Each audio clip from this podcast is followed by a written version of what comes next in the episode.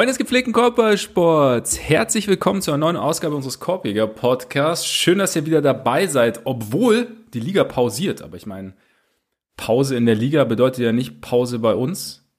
Und das All-Star-Game, also ich habe bewusst Pause gesagt, weil das All-Star-Game ist halt, ne, war ja nix am Wochenende eigentlich. Und äh, das war aber die perfekte Gelegenheit, unseren Bandwagon zum Stehen zu bringen und uns mal auszutauschen, was wir denn so auf unserer Reise quer durch Sacramento so erlebt haben. Und deshalb sitzt er mir auch wieder heute gegenüber, der selten kopierte, immer erreichte, mal andersrum. Ole Freaks, ist ein bisschen gemein, aber moin. Ja, stimmt, gell? Es tut mir leid. Nein, es war, das, es tut mir wirklich leid. Es war auch nicht so gemeint. Ich kenn's nicht anders, also ist schon okay. Ja, mein Name ist übrigens Max Marbeiter, auch bekannt als der Sack. Und ähm, ja, Ole, meine Frage zum Einstieg. Also wie gesagt, Bandwagon Sacramento Kings und äh, lässt du mittlerweile eigentlich jetzt so Türen und Fenster zu Hause offen, damit einfach jeder rein kann, der rein kann, äh, rein will? ja, also es ist, wir haben uns natürlich auch wirklich einen perfekten Zeitpunkt ausgesucht oder ja. beziehungsweise der Zeitpunkt wurde perfekt für uns ausgesucht, weil es äh, die, ein, ein dominanter Stretch der Kings war, den, den wir uns angesehen haben. Aber ähm, es ist schon gewöhnungsbedürftig. Also es gibt ja viele Teams, die jetzt nicht unbedingt Defense ganz groß schreiben, aber die Kings setzen da schon ein bisschen, bisschen Maßstäbe und insofern, mhm. es hat mich schon ein bisschen geprägt über die letzten Tage, muss ich sagen. Also wo ich mir dann jetzt auch noch ein bisschen mehr auf einmal halt wieder, wieder angeguckt habe und dann im Vergleich ein Spiel zum Beispiel der Knicks gesehen habe, und es ist halt doch schon ein anderer Basketball. Ja, absolut, absolut. Ich meine, selbst die Knicks haben den, den Kings, glaube ich, 140 Punkte eingeschenkt. Ja. Und äh, es ist tatsächlich es ist schwer manchmal zu verstehen. Also wie gesagt, ich lasse momentan auch unsere Autotür unverschlossen und einen Schlüssel stecken. ja. Weil, ne, also man, man gibt ja auch gerne. Aber nee, es war auf jeden Fall, das war wahrscheinlich der auffälligste Punkt des Ganzen. Also wir werden uns da aber natürlich noch genauer durchhangeln, was die Kings so ausmacht. Also für all die, die unser wunderbares Format äh, per Bandwagon durch die Association noch nicht kennen. Wir äh, haben das, haben uns jetzt zwei Wochen lang die Kings angeschaut und haben das auch wie vor wie letzte Saison schon schön eingeteilt in Kategorien. Die lernt ihr dann kennen, wenn wir zur jeweiligen Kategorie kommen. Wir werden es so ein bisschen abwechselnd machen, also im Wechsel quasi. Jeder weiß, was Sache ist, aber wir haben immer einen Hauptredner.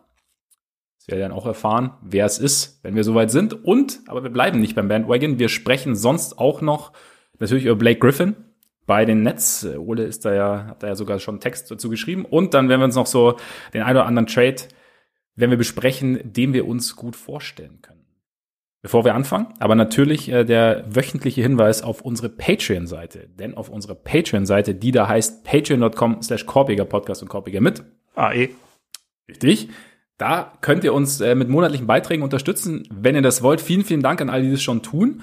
Und alle, die das schon tun, haben uns auch gestern schon gehört. Und am Freitag. Weil es gab mal wieder Mail, es war mal wieder Mailback-Zeit und wir hatten so gute Fragen und so viele Fragen vor allem, dass wir zwei Folgen daraus gemacht haben. Dieser Mailback kommt da regelmäßig und äh, gleichzeitig haben wir noch ein Format 25 Minutes or Less, bei dem wir uns aktuelle Themen anschauen und besprechen. Und genau, wenn ihr Lust habt, schaut da sehr gerne mal vorbei, würde uns natürlich freuen. Und jetzt würde ich sagen, weil wir einiges zu tun haben, weil die Kings auch einigen Redebedarf geliefert haben, würde ich sagen.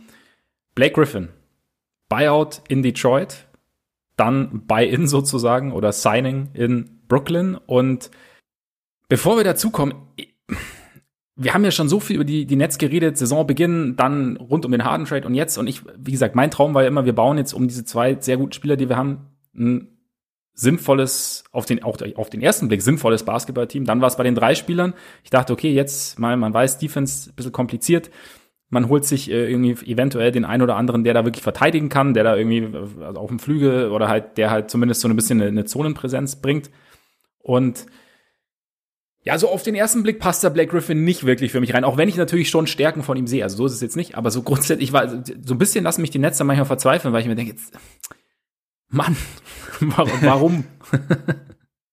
ich weiß nicht, wie, wie, du, du hast ja sehr differenziert, also ich habe deinen Text gelesen, du hast es ja schon differenziert aufgearbeitet und so, also also sagen wir mal so, ich meine erste Reaktion ging auch eher in die Richtung und dann habe ich überlegt, es ist ja nicht der letzte Move, den sie machen werden und ja. ich, ich nehme an, dass sie sie werden ja, ich glaube, das hat dieses Beispiel gezeigt, ähm, und es ist ja auch nicht schwer, sich das zusammenzureimen, dass sie halt im Moment für Spieler, die halt irgendwo aus dem Vertrag rausgekauft werden, beispielsweise, dass sie sehr attraktiv sind und dass sie halt wahrscheinlich auch, wenn jetzt noch, ähm, keine Ahnung, wenn es ein Drummond ist beispielsweise, der aus dem Vertrag rausgekauft wird, dass sie da dann auch anklopfen, der jetzt in der Theorie, also ob er es dann wirklich ist, können wir dann drüber streiten, aber ja. in der Theorie jemand ist, der die Defense verstärken würde.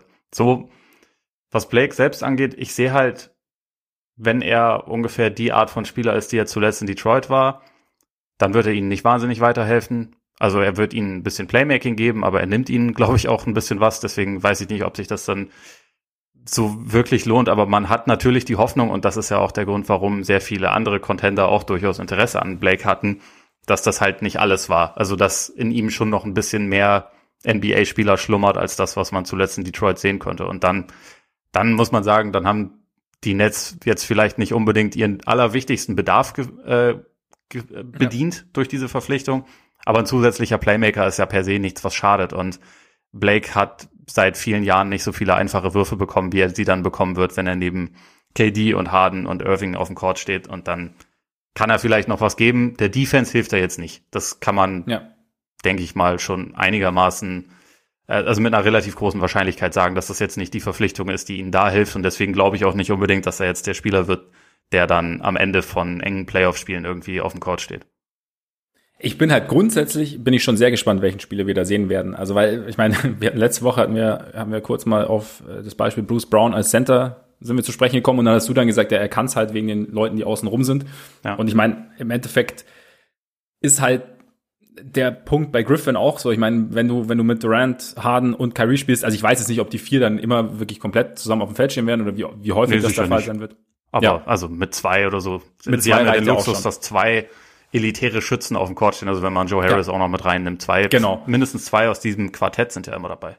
Genau, und von daher, ich glaube schon, dass, dass die Hoffnung, dass da noch mehr kommen kann, als das, was wir die letzten, vor allem die, die letzten zwei Jahre jetzt gesehen haben, oder anderthalb Jahre gesehen haben, dass, dass da mehr drin ist, ist, glaube ich, ist, glaube ich, durchaus berechtigt. Und ich bin gespannt, welchen Spieler wir sehen werden, weil ich meine, du hast es ja auch gesagt, also was, was Playmaking angeht, hat er ja schon relativ viel drauf. Und da, was jetzt, was jetzt Athletik ist, was halt so dieser Punkt ist, ich bin in einer aussichtslosen Situation und, und kann mich dann irgendwie hab natürlich meine, meine physischen Probleme mittlerweile, kann mich dann aber nicht motivieren, die wirklich regelmäßig so zu überwinden, dass ich äh, dann einen extrem positiven Impact habe. Kann ich, kann ich mir schon irgendwie vorstellen, dass vielleicht bei ihm der Fall war. Von daher bin ich da mal gespannt und habe dann auch, ich habe auch so ein bisschen dann so im Nachklang der Entscheidung habe ich dann auch meinen Frieden damit gefunden. Also ich glaube auch nicht, dass es der, dass der letzte Move sein wird und dass er irgendwie, ja, wer weiß, was er dann, was er für einen Impact haben kann. Aber grundsätzlich ein Versuch ist es wert, sagen wir es mal so. Ja, das würde ich auf jeden Fall auch sagen. Und äh, er hätte, glaube ich, bei anderen Teams wahrscheinlich eine, eine größere Rolle einnehmen können, aber vielleicht ist das für die jetzige Version von ihm auch besser, dass das ein Team ist, was mhm, ihn jetzt ja. nicht, nicht zwingend braucht, aber wo es halt cool wäre, wenn er ein bisschen was, bisschen was liefern kann. Also ja. vielleicht ist das dann auch die relativ wenig Drucksituation, die dann auf ihn momentan passt. Und ich glaube, das, was, was die Netz, so das Traum-Szenario wäre ja vermutlich, dass er im Prinzip so eine Entwicklung macht wie Nicola Batum, der halt zwei Jahre ja. lang bei den Hornets im Prinzip fast nichts geleistet hat und aussah, als wäre er eigentlich komplett durch und der jetzt, der jetzt ja wieder ein wertvoller Rollenspieler ist. Also ja. Griffin ist natürlich ein total anderer Spielertyp, aber äh, ich glaube, die Hoffnung ist schon, dass man so ein Revival dieser Art sehen kann. Und ich wollen, wollen wir eine vorsichtige Wette darauf platzieren, dass Blake Griffin in seinem ersten Spiel für die Nets einen Dank haben wird? Weil sie viel daran setzen werden, ihm einen offenen Dank zu verschaffen? Ich habe gerade auch kurz dran gedacht, dass sich das ja anbieten würde, relativ früh zu machen, oder dass die Wahrscheinlichkeit, dass es passiert, gar nicht so gar nicht so gering ist. Also dann sind die Yips auch weg. Er hat ja irgendwie Anfang 2019, glaube ich, zuletzt gedankt oder so. Ne, das ist halt schon ein paar Tage so, her. Ja. Diese ja. Saison auf jeden Fall noch nicht und letzte Saison hatte er, glaube ich, insgesamt vier oder fünf Stück, die aber alle, ja. also auch eine ganze Weile her sind. Ja, also ich würde, ja, ich ich würde, ich wäre dabei, äh, ich ich, ich würde mitgehen bei der Wette. Aber sind wir dann beide pro oder was? Das ist ja, das ist ja keine gute Wette. Ja, können wir, beide, können, wir, können wir beide dicke Kohle machen. Ja, okay. Okay, dann pass auf, dann sage ich, du sagst im ersten Spiel und ja. ich sag auf gar keinen Fall im ersten Spiel. Eher so Richtung, ich sag innerhalb der, ich sag innerhalb der ersten fünf, aber nicht im ersten. Okay. Tolle Wette. Ich, ich schicke dir darauf ja. eine, eine nee, ist okay. Der Einsatz wird dann eine Flasche Bier, die du mir faxen kannst. Ich glaube, das, das ja. ist einfach die beste. Genau. Die beste Variante. Faxe halt. Ja, eben. Entschuldigung. Ja. kurz zur Tanke und so. Ja, gut. ich konnte, ich würde nicht dagegen wetten und nehme auch eher die sicheren Wetten an. Also ich bin nicht so der Wettexperte. Ja, wer ist das schon? Kennst du das ja. Gut, wollen wir, ich meine, es gab ja noch eine Verpflichtung. Erschan Ilyasova zu den, zu den Jazz. Macht's das fett oder macht's das nicht fett? Äh, Macht es nicht unbedingt fett, aber schadet auch nicht. Und also Länge auf den Forward-Positionen war jetzt nicht unbedingt was, was sie wahnsinnig viel haben. Ich ja. glaube jetzt nicht, dass er da die, die Riesenrolle spielen wird, aber als irgendwie einigermaßen klugen Spieler, der irgendwie äh, so ein bisschen Playmaking-Fähigkeiten hat und so, der auch äh, körperlich irgendwie dagegenhalten kann, ist es, glaube ich, eine solide Verpflichtung. Also je nachdem, wie er aussieht. Wir haben ihn ja jetzt in dieser Saison noch nicht spielen sehen, aber äh, an sich finde ich es finde ich jetzt auf jeden Fall eine sinnvolle Verpflichtung, auch wenn sie wahrscheinlich den, den Kohl nicht zwingend fett machen wird. ja, dem habe ich eigentlich nicht viel hinzuzufügen. Und damit würde ich sagen, können wir auch direkt auf den Bandwagon springen und äh, Richtung Sacramento tuckeln. Ja, du hast wahrscheinlich auch keine Lust, dich über Myers Leonard zu unterhalten, ne?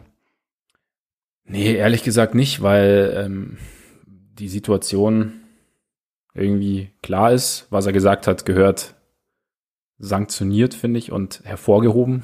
Also, dass ja. es sich nicht gehört, was jetzt genau dahinter steckt, wie viel Substanz seine Entschuldigung hat, kann ich überhaupt nicht einschätzen. Weil das alles ist nur Mutmaßung irgendwo. Ja. Kann. Vielleicht. Grundsätzlich, wobei grundsätzlich natürlich man auch äh, solche Schimpfwörter, auch wenn man sich deren Sinn angeblich nicht bewusst ist, ähm, sollte man sich dann trotzdem sparen im Normalfall. Ja, ich, also ich, ich habe also auch nur das, das Zitat gesehen und also äh, in dem Satz, da waren ja ungefähr so, da war ja nicht nur ein Begriff drin, der so ein bisschen, den man sich vielleicht sparen sollte, aber der eine ist natürlich dann halt nochmal wesentlich, wesentlich schlimmer als alles andere. Und ja. naja, da gibt's glaube ich, zu Recht Sanktionen und mal sehen, wie sich diese Situation dann entwickelt. Aber ich, ich glaube, dass die Heat da auch entsprechend durchgreifen werden. Denke ich auch, denke ich auch. Was mich so ein bisschen gestört hat, gut, ist mein Social Media und so, wenn du dann so außen rumhörst, liest so, ja, jetzt seid mal nicht immer so und da sagt man halt mal sowas. Ja, das, sowas sagt man halt nicht. Also nee, eben. Sowas wie verdammte Scheiße, sowas sagt man mal. Ja. Aber also. Man kann äh, auch mal sagen, du blöder Pisser. Ja. Geht auch, so kann, kann man das wahrscheinlich auch noch. Aber es, es gibt da so eine Kategorie von Worten, die, die einem jetzt eigentlich nicht einfach so rausrutscht. Ja. Und es hat dann auch nichts mit, oh, sind wir alle verweichlich zu tun, sondern ja. ne, es gibt halt Gut. Grenzen. Soweit zu unserer Myers Leonard, genau. zu unserer Mega Leonard Diskussion und weiter geht's. Genau. Ab zu den Kings. Ähm, und die erste Kategorie, wir steigen direkt ein, nicht, dass wir wieder ewig brauchen. Wenn wir brauchen immer ewig, machen wir uns nichts vor, aber die äh, erste Kategorie, die Situation in drei Sätzen und im Endeffekt, ich bin gespannt, ob ich es in drei Sätzen hinkriege, weil ein bisschen ausholen muss man ja. Sie haben ja im Richtung neue Saison, nicht im Sommer, sondern Richtung neue Saison, ich habe es mittlerweile gelernt, äh, ihr neues Management mit äh, Monty McNair, früher Assistent von Daryl Morey in Houston. Und ähm, das ist natürlich immer so ein bisschen eine Sache am Anfang, was was möchte, was möchten die neuen Entscheidungsträger? Was ähm, haben sie von außen schon gesehen? Wie ist die Strategie? Und ähm, wir sehen es ja auch in Chicago gerade. Auch erstmal anschauen, was man so hat. Und ein Punkt ist natürlich, wie wir gerade Runner Dive, Runner Dive, krass, ich kann den Namen nicht aus. Das, oh Mann. Sag einfach wie, weg. Wie weg, ja, wie weg. Kleiner Shack-Moment bei mir hier gerade. Ist er nicht aus Russland? ja, äh, will ja immer gerne in die Playoffs und es waren so ein paar Deals dabei, so ein bisschen in die Richtung gingen und jetzt sehr auch Augenmerk auf die Entwicklung. Marvin Bagley, vor allem Nummer zwei Pick, der ähm, starten sollte natürlich, den sie natürlich gern zu einem wichtigen Franchise-Centerpiece entwickeln wollen und damit vielleicht auch ein bisschen, ja, vielleicht einen ein oder anderen Sieg opfern, einfach weil Bagley, glaube ich, noch nicht ganz so weit ist. Sie haben eine sehr, sehr potente Offense. Sie haben ähm, diverse Scorer. Sie ähm, sind aber halt auch irgendwie so ein bisschen das Sinnbild von Inkonstanz. Also es gab einen Stretch zwischen, glaube ich, Ende Januar, Anfang Februar, in dem sie sieben von acht Spielen gewonnen haben.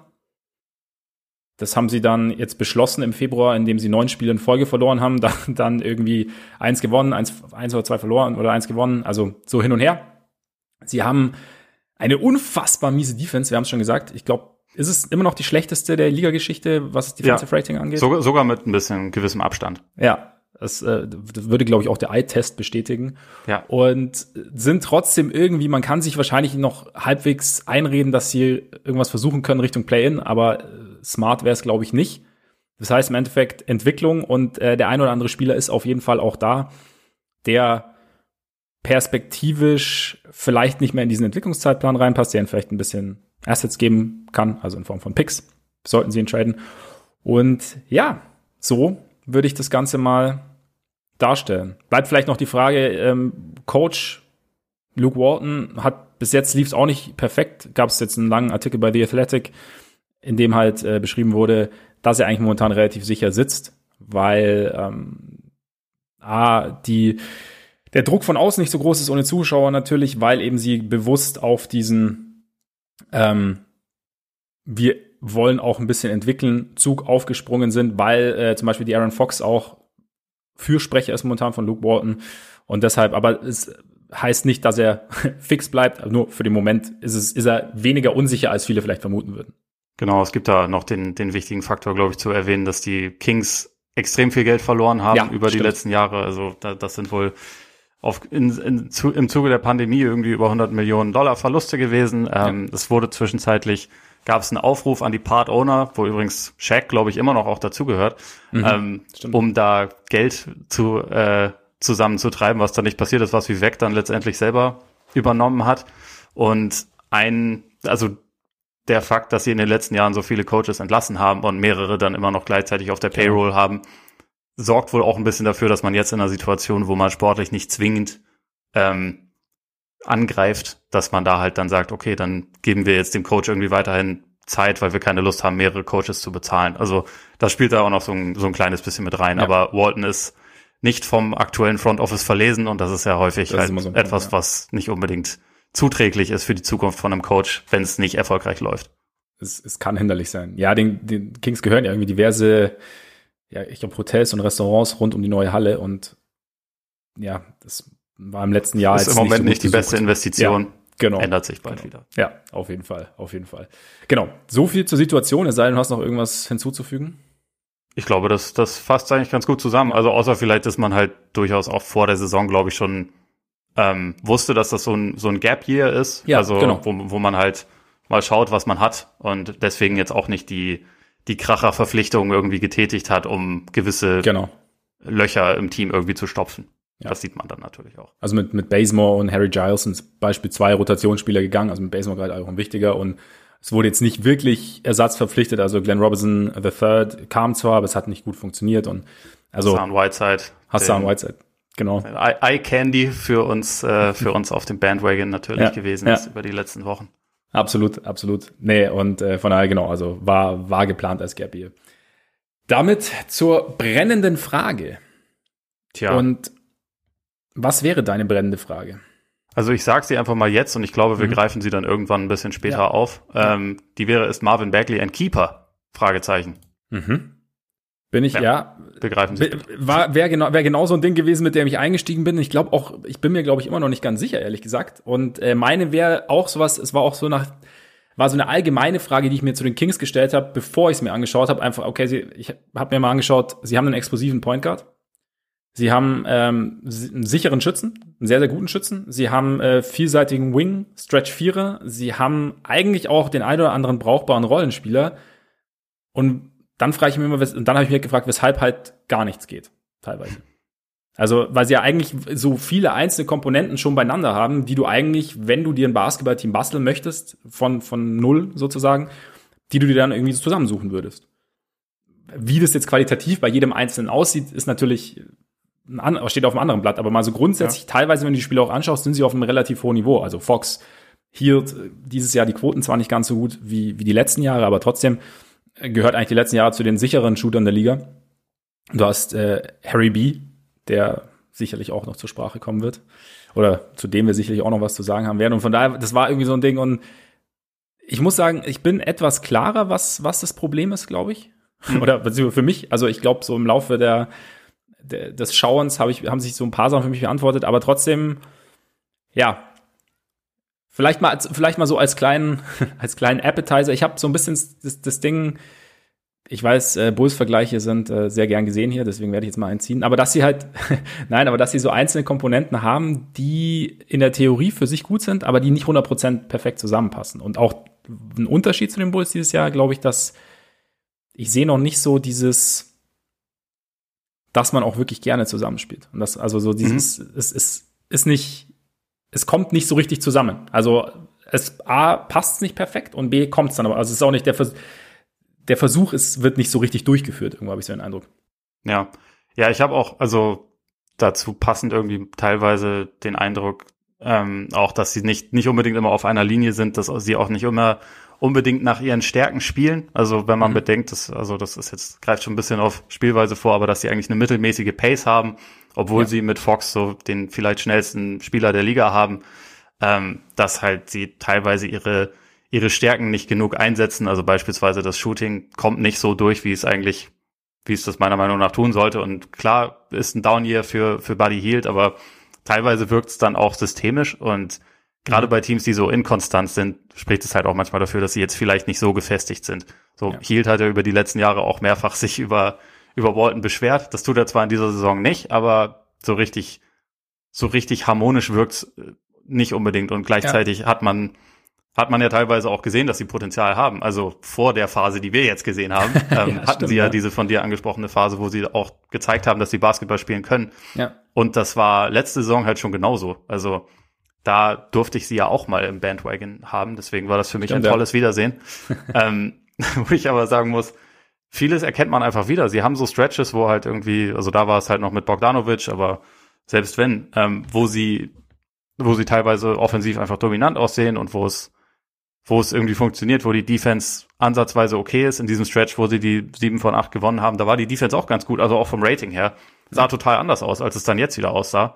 Und es geht, es geht ihnen dann einfach irgendwie sehr, sehr schnell wieder verloren. Und das ist, einerseits ist Inkonstanz auch ein häufiges Merkmal von jungen Teams, aber ich glaube, dass es dann wirklich auch über Wochen teilweise so schwankt. Das ist, das ist schon ein bisschen ein Kings-Ding. Also wenn du halt zum Beispiel das mit den Pelicans vergleichst, die unterscheiden sich halt von Spiel zu Spiel wie Tag und Nacht. Ja. Ähm, und bei den Kings ist es halt, wenn du sie über zwei Wochen verfolgst, kannst du nicht, also kannst du das schlechteste Team der Liga sehen, du kannst aber auch ein ziemlich gutes Team sehen. Und ja. also das, das verwirrt manchmal doch sehr an ihnen. Ja, sie haben dann irgendwie so in der Inkonstanz noch eine gewisse Konstanz dann aber. Also es ist so, es scheint ja. so, als würden sie da so in so ein, weiß ich nicht, wie so, so eine Spirale dann reinkommen, in der sie dann erstmal gefangen sind oder in der sie sich erstmal wohlfühlen auch. Also ich meine, wenn es läuft, ne? Aber aus der sie dann auch irgendwann wieder rauskommen und dann geht's halt einfach komplett erstmal in die andere Richtung, bis ihnen irgendjemand den Weg sagt und sagt, hey, nee, Freunde, da geht's lang und dann drehen sie wieder um. Also ja, sie bleiben so, dann im Zweifel auch einfach lange in diesem Modus, bevor ja, sie da dann wieder genau. rauskommen. Also ja, genau. Machen sich's da gemütlich. Ja, auf jeden Fall. Also es ist, es ist echt irgendwie speziell. Aber dann lass doch mal uns, äh, dann, dann sag doch mal ein paar Sätze zur Spielweise. Also woran kann man denn zum Beispiel das festmachen? Oder was funktioniert gut, wenn es funktioniert? Also ich würde ich würd erstmal kurz allgemein so ein paar, paar Rahmendaten zu Ihnen nennen. Mhm. Ähm, so, von, die, die Werte kommen jetzt von Cleaning the Glass. Also über die Saison sind sie offensiv auf Platz 9, ähm, 114,3 vom Rating. Also sehr ordentlich. Sie sind vor allem auch eine gute Halbfeld-Offense. Äh, sie sind Platz 30 defensiv, 120,2 äh, Punkte pro 100 Ballbesitze. Nicht schlecht. Über die letzten zwei Wochen geht es sogar noch weiter auseinander. Also da sind sie offensiv auf Platz 5 gewesen, 117,8. Merke bei einer Bilanz von 2 zu 7, glaube ich. Denn defensiv wieder Platz 30, 124,4 Punkte pro 100 Ballbesitze. Bäh. Über ja. die Saison gesehen Point Differential von minus 5,9, Platz 27. Ähm, ja, also da, das sind erstmal so die, die groben Zahlen und ich würde jetzt halt erstmal kurz ein bisschen was zur, äh, zur Offense sagen, wie sie mhm. sich, wie sie sich da so aufstellen. Ähm, insgesamt ist es, finde ich, ein Team, was jetzt nicht wahnsinnig viel Ball-Movement zeigt, sondern ja. eher, eher quasi ein relativ simples Setup hat. Also häufig, häufig äh, besteht eine Offense daraus, dass einer der Guards, meistens ist es Fox oder halt Halliburton, wenn der von der Bank kommt, ein Pick and Roll läuft mit einem Big im Zentrum und drei Spieler, die halt eher am per äh, Perimeter stehen, das, das Feld breit machen und da aber warten. Also es ist jetzt nicht so, dass du da wahnsinnig viel Off-Ball-Action hast oder so. Äh, es gibt dadurch auch relativ viele Ballbesitze, wo es keinen einzigen Pass gibt. Also weil halt mhm. Fox zum Beispiel sehr gut darin ist, dann einfach die Lücke zu sehen und er ist so schnell, dass keiner vor ihm bleiben kann und er attackiert dann den Korb. Also ja. grundsätzlich haben sie haben sie relativ viele Spieler, die auch den Korb ziemlich direkt attackieren. Ähm, Fox ist grundsätzlich einer der produktivsten in der Liga, was das angeht. Also ist auch einer mit den häufigsten Drives und der mit am häufigsten da dann auch positiv abschließt. Aber auch zum Beispiel jetzt noch Halliburton, ähm, die Wings sind teilweise auch sehr gut darin, zum Korb zu kommen. Also Harrison Barnes hast du ja schon lobend erwähnt. Das ist, finde ja. ich, jemand, der, der seine Möglichkeiten da sucht. Ähm, auch Daquan Jeffries, den ich vorher gar nicht so auf dem Schirm hatte, ist jemand, der, wenn er abschließt, das eigentlich in, in der Nähe des Korbes sehr gerne macht. Ähm, Sie ziehen dadurch auch relativ viele Freiwürfe, weil sie halt offensiv schon relativ zielstrebig sind. Die Dreierrate ist relativ niedrig, was angesichts des Personals nicht unbedingt, nicht unbedingt intuitiv die richtige Entscheidung ist, aber insgesamt muss man da schon sagen, sie haben eine gute Offense. Also ähm, Offensiv-Rebounds sind auch durchaus erwünscht. Ähm, das machen ja auch nicht mehr alle Teams, aber sie haben da eigentlich meistens jemanden, der, der schon hingeht. Und zum Beispiel ja. Bagley ist dann jemand, der auch häufig dadurch, dass er einen sehr, sehr guten zweiten Sprung hat, ähm, und also häufig einfach schneller oben ist als seine, seine Gegner, ähm, sich da noch halt Möglichkeiten äh, zusätzlich verdient. Man muss aber auch sagen, dass das dann manchmal zu Lasten der Transition Defense geht, ähm, was jetzt so ein bisschen meine Überleitung wäre, aber wir können auch, also wenn du noch einen Satz zur Offense gerne, also was ich jetzt noch nicht erwähnt hast, äh, sagen willst, gerne. Also ich habe tatsächlich, also ich habe mir ähnliche Sachen aufgeschrieben, klingt jetzt ein bisschen billig, aber ist tatsächlich so, also einfach, dass es halt ein bisschen guardlastig, also halt auch aufgrund des Personals irgendwo guardlastig ist und aufgrund der Stärken. Ich, ähm, ja, im Endeffekt erklärt das aber auch so ein bisschen oder beantwortet auch ein bisschen meine Frage, weil ich meine, das, was ich aufgezählt habe, sind ja hauptsächlich offensive Eigenschaften und die funktionieren ja teilweise. Also wenn ja. ich so geschaut habe, ich hätte mir teilweise schon ein bisschen mehr Komplexität in den Angriffen gewünscht, weil ich teilweise finde, dass das Fox zwar gut in die Lücken kommt, gut zum Korb kommt und da auch halt hochprozentig abschließt, aber teilweise auch sehr, sehr schwere Abschüsse hat. Einfach weil dadurch, dass halt das so drumrum sich so wenig bewegt, ist dann trotzdem relativ viel los am Korb, auch wenn er, wenn er hinkommt, auch wenn er da zum Abschluss ja. kommt. Den Eindruck hatte ich teilweise, dass ich mir denke, man kann es ihm teilweise vielleicht noch ein bisschen leichter machen. Ähm, mir gefällt Harrison Barnes so als, als sekundäre Option dann, der dann mittlerweile echt vielseitig scoren kann, irgendwie relativ gut. Aber so im Endeffekt fand ich was ist dem jetzt sonst nicht viel hinzuzufügen. Ja, also zu diesem eindimensionalen, da ich komme später bei meinen Enttäuschungen da auch noch mal kurz ein bisschen drauf, aber also was zum Beispiel ähm, Buddy Hield finde ich, der der halt ein sehr wankelmütiger Spieler auch in diesem Stretch jetzt war. Ja. Ähm, was mich bei ihm halt zum Beispiel stört, ist, dass er zum Beispiel fast gar nicht als Screener auftritt. Und man mhm. hat ja über die letzten Jahre eigentlich immer wieder gelernt, dass äh, potenziell, wenn ein überragender Schütze die Blöcke setzt, dass das halt für unfassbar viel Chaos sorgt. Ja. Und ich glaube, dass das eigentlich eine Waffe ist, die man durchaus einsetzen könnte. Und mich hat es bei den Kings jetzt mehrfach irritiert, wie wenig das genutzt wird. Also weil es häufig einfach gar nicht genutzt wird. Und wenn man, wenn man irgendwie die Schnelligkeit beispielsweise von, von Fox, die, äh, die Dive-Fähigkeiten von, von Holmes oder auch Bagley teilweise und dann halt das Shooting von Hield ein bisschen mehr in Plays also zusammen involvieren würde, mhm. könnte ich mir vorstellen, dass man da sogar noch mehr rausholen könnte. Aber ja. ähm, wie gesagt, insgesamt sind sie trotzdem ein gutes Offensivteam. Das ist nicht, das ist nicht ihr großes Problem. Also ich meine, gut, ihre sie neigen zwar manchmal dazu, in wichtigen Situationen dann etwas chaotisch zu werden, wie zum Beispiel bei diesem legendären Kollaps gegen Charlotte. ja. Äh, wo ich mir jetzt die Werte nicht aufgeschrieben habe, wo sie, glaube ich, irgendwie eine Minute vor Schluss noch mit sieben geführt haben oder so. War, war das irgendwie die Größenordnung? Neun sogar? Waren es nicht sogar neun? Waren sogar neun, ja. Also kann gut sein. Und ja. wo sie dann wirklich auch unglaublich dumme Art und Weise das doch ja. verzockt haben. Aber ähm, es geht auf jeden Fall einiges. Und ihr großes Problem ist trotzdem natürlich die Defense. Also wir haben es schon gesagt, so sie sind auf Kurs für das schlechteste Defensivrating aller Zeiten ähm, mit einem gewissen Abstand. Ich habe jetzt gerade nicht nicht, auf, äh, nicht im Kopf, was das Schlimmste vorher war, aber sie sind, glaube ich, in der eigenen Sphäre, weil über 120 war einfach noch nie jemand. Mal gucken, ob sie das bestätigen können. Wäre natürlich historisch, also fingers crossed und so.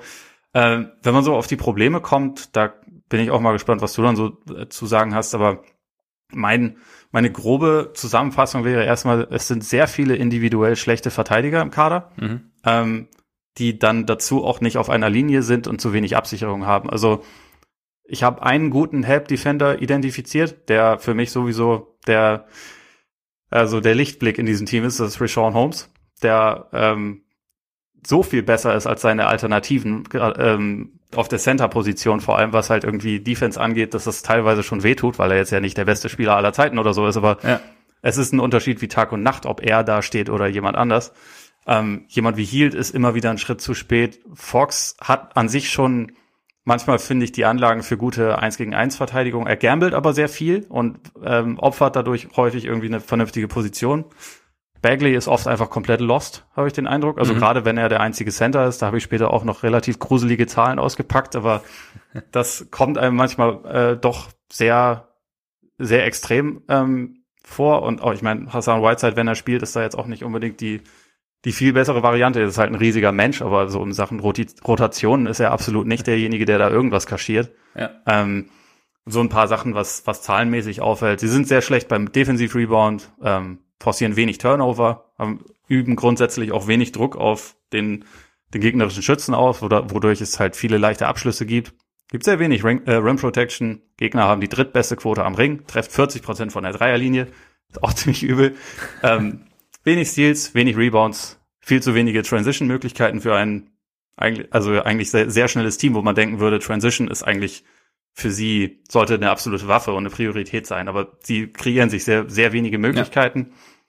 Und zusammenfassend noch, ähm, sie sind sowohl, also defensiv selber gegen Transition und im Halbfeld absolut katastrophal. Also äh, es gibt da eigentlich, es gibt da relativ wenig, was man beschönigen kann. Ja. Deswegen bin ich gespannt, ob du einen beschönigenden äh, Spin findest, denn normalerweise ist das ja deine Aufgabe. Das ist eigentlich meine Aufgabe, aber diesmal bin ich an dieser Aufgabe gescheitert. Also ich habe tatsächlich auch nichts Beschönigendes. Ich habe halt, ich meine, wenn man sich die Defense anschaut, ich meine, du hast ja gerade schon so ein bisschen gesagt, die, die Gegner treffen irgendwie sicher von draußen. Also sie, sie, sie üben halt weder Druck auf Schützen noch auf Ballführer aus, noch beschützen, noch kriegen sie die Zone irgendwie dicht. Und ich habe so das Gefühl, ja, aber den Rest machen sie gut, ne? Den Rest machen sie richtig gut. Also so diese, gerade so diese, diese kleinen Zwischenbereiche fühlen sie extrem gut aus. Ja. Ich weiß nicht, also ich finde es schon krass, wie, wie viel Probleme halt eigentlich fast alle Bigs haben. Ich finde auch Holmes ist zwar quasi im, im Kontext vielleicht besser, aber so richtig überzeugt war ich jetzt auch nicht immer davon.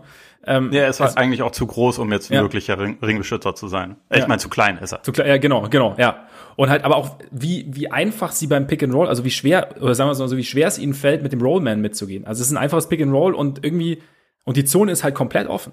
Und dann, so was du angesprochen hast, was halt ist, es kommt halt keine Hilfe oder die Hilfe kommt halt irgendwann dann, wenn der Ball durch den Ring fällt, so, oh.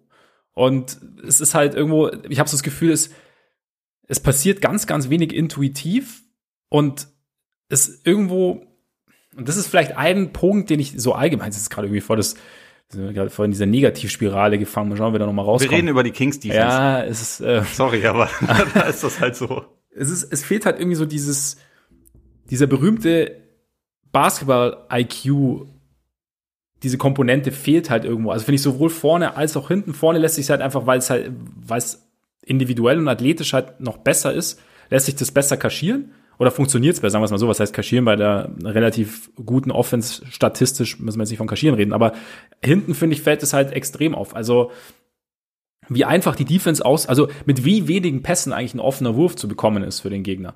Ja. Also weißt du, da, da muss er. Da, ja, also und, und da, ich habe mich dann auch gefragt, sind es jetzt wirklich die individuellen Verteidiger?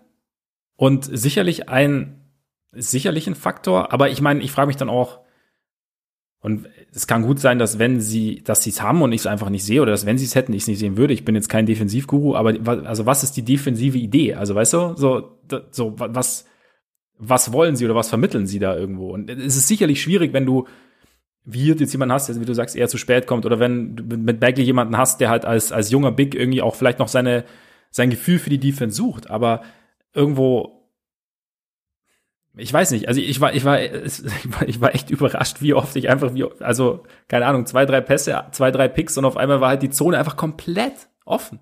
Ja. Also komplett.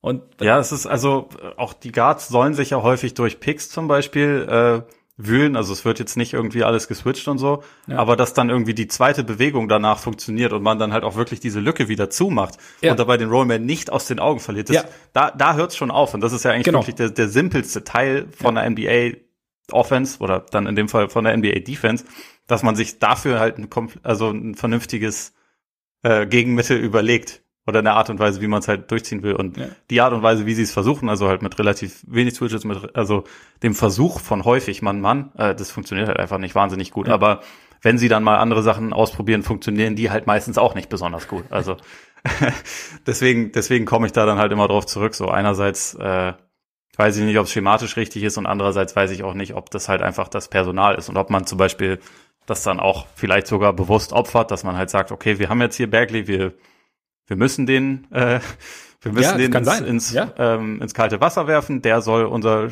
Spieler sein, also, also machen wir es für ihn jetzt, äh, sorgen wir dafür, dass es für ihn die größte Herausforderung ist und hoffen, dass er daran wächst. Also ich weiß nicht, ob das vielleicht der Ansatz ist, aber vielleicht haben sie auch nicht wirklich einen besseren Ansatz. Also wie gesagt, man muss dazu sagen, sie haben letzte Saison schon sehr schlecht verteidigt und sie haben jetzt in der, in der Offseason das absolut nicht priorisiert, die Defense besser zu machen. Da, ja. Ich meine, Tyrese Halliburton ist ja sogar noch einer der besseren Verteidiger, aber als, als junger Guard, der irgendwie von der Bank reinkommt, sorgst du natürlich nicht dafür, dass du ein gutes Defensivteam wirst. Also, zumal er dann ja auch meistens nicht mit den ganz tollen Spielern zusammen auf Court steht, defensiv. Ja. ja. Das stimmt. Ich meine, bei Bagley muss man halt sagen, also ich kann mir schon gut vorstellen, dass auch so ein bisschen der, der Ansatz ist. Also es wäre auch irgendwo verständlich. Also wie gesagt, du sagst, man, man, man legt von vornherein fest, dass es ein Gap Year wird und ähm, dass du da ein, ein, ein junges Talent hast, was er ja auch zweifelsfrei ist. Also ich meine, er hat ja, er, er zeigt ja diese Sparks oder es, es, es, mhm. es glänzt ja schon, also und äh, hin und wieder. Von daher ist es, ist es durchaus verständlich und dein Nummer zwei Pick den möchtest du natürlich auch bestmöglich entwickeln, aber man muss natürlich sagen, dass halt für diese, für diesen Ansatz natürlich nicht jeder so gut geeignet sein kann wie Patrick Williams, ne? Dieses mal ins kalte Wasser werfen und die größtmögliche Herausforderung suchen und so. Also, mhm. Ne? Mhm. Ist, ähm, gut, damit hätten wir den Bulls-Teil abgehakt für heute. Kommen wir wieder da zurück. Da bin ich mir nicht sicher. naja, ich ja, bin auch noch nicht ganz ja. sicher. Irgendwas, irgendwas wird schon kommen. Ähm, ja. Vielleicht müssen, vielleicht ist einfach der, muss, ist Geduld gefragt. Also, wer weiß, ich meine, wenn wir jetzt zum Beispiel eine Parallele zu Aiton ziehen, über den du ja heute geschrieben hast, zum Beispiel auch, unter anderem, der war ja am Anfang auch absolut desolat, defensiv. Und klar, da haben wir dann früher schon Verbesserungen gesehen und haben gesagt, okay, so hier geht's ganz leicht in die richtige Richtung da, aber mittlerweile ist er ja wirklich eigentlich so fürs Auge zumindest ein, ein guter Verteidiger. Und dann hast ja ja, also er ist halt solide. Und ja. das ist halt so der große Unterschied. Bei Bagley sieht man halt, finde ich, total, dass er einen also mindestens ein ganzes Jahr eigentlich verloren hat durch seine Verletzung. Ja, genau. Muss man auch, ja. Muss man, muss man äh, ihm irgendwie zugute halten, dass da halt irgendwie, aber es ist natürlich gleichzeitig schade und es, es Fall. wird bei ihm auch nie aufhören, dass man halt äh, auf, dass auf seinem Trikot für den Moment auch hinten draufstehen könnte, er ist nicht Luka Doncic. das ist halt nicht Trey Young. Oder das, ja. genau. Das wird, das ja. wird halt einfach immer mit ihm verbunden werden. Aber egal. Über Berkeley reden wir gleich noch ein bisschen. Auf jeden Fall. Lass uns doch jetzt mal erst über den Player to Watch reden. Ja. Das ist nämlich nicht Bagley, sondern ich glaube, da freust besonders du dich, Tyrese Halliburton, hätte ich jetzt gesagt. Ja, ich, also ich finde er und De'Aaron Fox. Ja, Fox natürlich, also Fox klar, sowieso, weil beste Spieler des Teams und auch im Sommer mit großem Vertrag ausgestattet, damit irgendwo so halt der designierte Franchise-Player im, im, Prinzip. Bei Halliburton finde ich es halt ganz, find, den finde ich insofern interessant, als dass er ja, also über das, was er als Rookie leistet, wurde in den letzten Wochen schon relativ viel gesprochen, haben wir auch letzte Woche drüber gesprochen, als wir unsere Awards verteilt haben für die erste Saisonhälfte. Was ich bei ihm ganz interessant finde, und auch wenn äh, Clyde Fraser wahrscheinlich seinen Wurf nie wirklich freudig anschauen wird, weiß ich, wer, wie oft er während des Knicks-Spiels gesagt hat, so, und trotz dieses Wurfs trifft er. Also ich weiß, ja. er, hat, er, kam nicht so richtig drauf klar.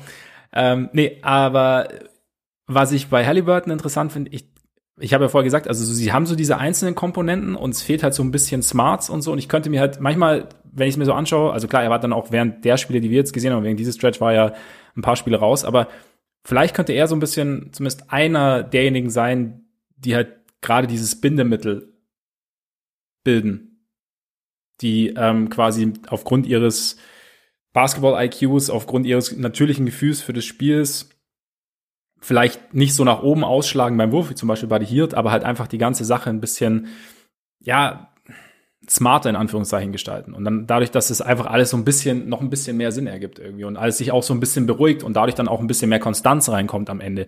Ähm, gerade auch, weil er jetzt, was man so liest, auch schon als, also gerade für einen Rookie auch, aber auch generell schon, schon als Leader relativ gut auftritt, weil er halt unaufgeregt spielt, weil er halt auch einfach mal ähm, das Spiel so ein bisschen auf sich zukommen lassen kann, um dann eine gute Entscheidung zu treffen hinten raus. Und es sollte sich ja, wenn man das von Grund auf schon mitbringt, sollte sich das ja im Laufe so einer, so einer Karriere eher noch verbessern. Also, ne, und von daher finde ich so die Mischung eigentlich ganz interessant und könnte mir halt auch vorstellen, dass er vielleicht dann am Ende derjenige ist, der dann mehr mit Fox auf dem Feld steht und ähm, weniger mit der, mit der zweiten Fünf.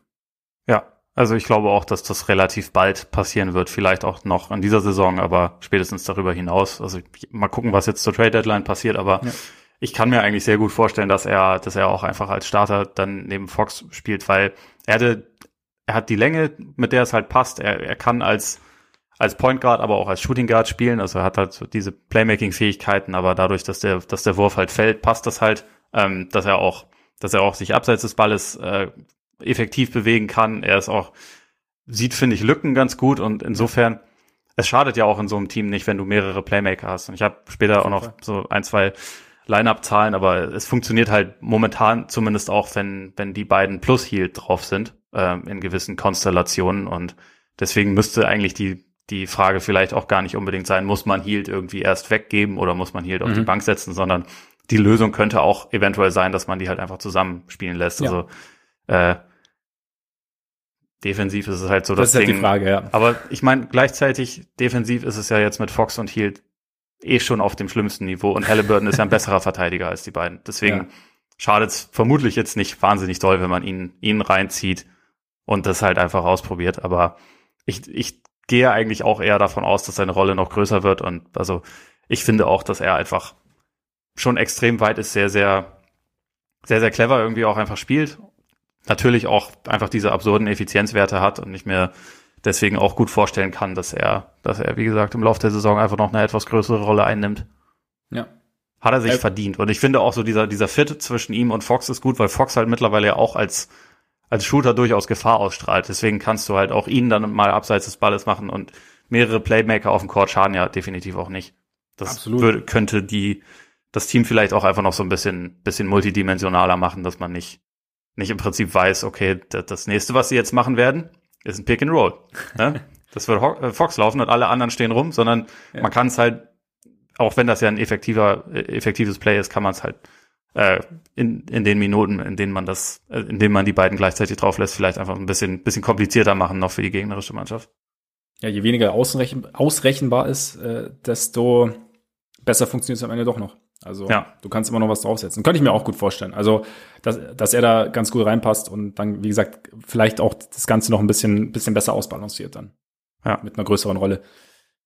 Fand ich übrigens auch wieder geil, weil das so ein bisschen, also das, das hat sich über die letzten Jahre schon mehrfach be bewahrheitet, dass es einfach so einen gewissen Bandwagon-Fluch gibt. Also meistens war der einfach nur mit mir verbunden, aber jetzt haben wir es ja beide. Ja, Also, äh, leiden wir dann beide darunter, dass Halliburton halt einfach für die Zeit dann teilweise ausfällt, die wir uns Kings angucken, wo, wo das vorher einfach der Grund war für mich, mir Kings-Spieler anzugucken, in Ja. erster Linie, weil ich halt sehen wollte, was er so macht. Ja. Ähm, und so, so zerbröselt der Keks dann nun mal. Also das ist ein bisschen ärgerlich, aber naja. Also tatsächlich. Das heißt, wie gesagt, deswegen äh, an alle, die schon drauf warten, deswegen meiden wir auch die Bulls beim Bandwagon.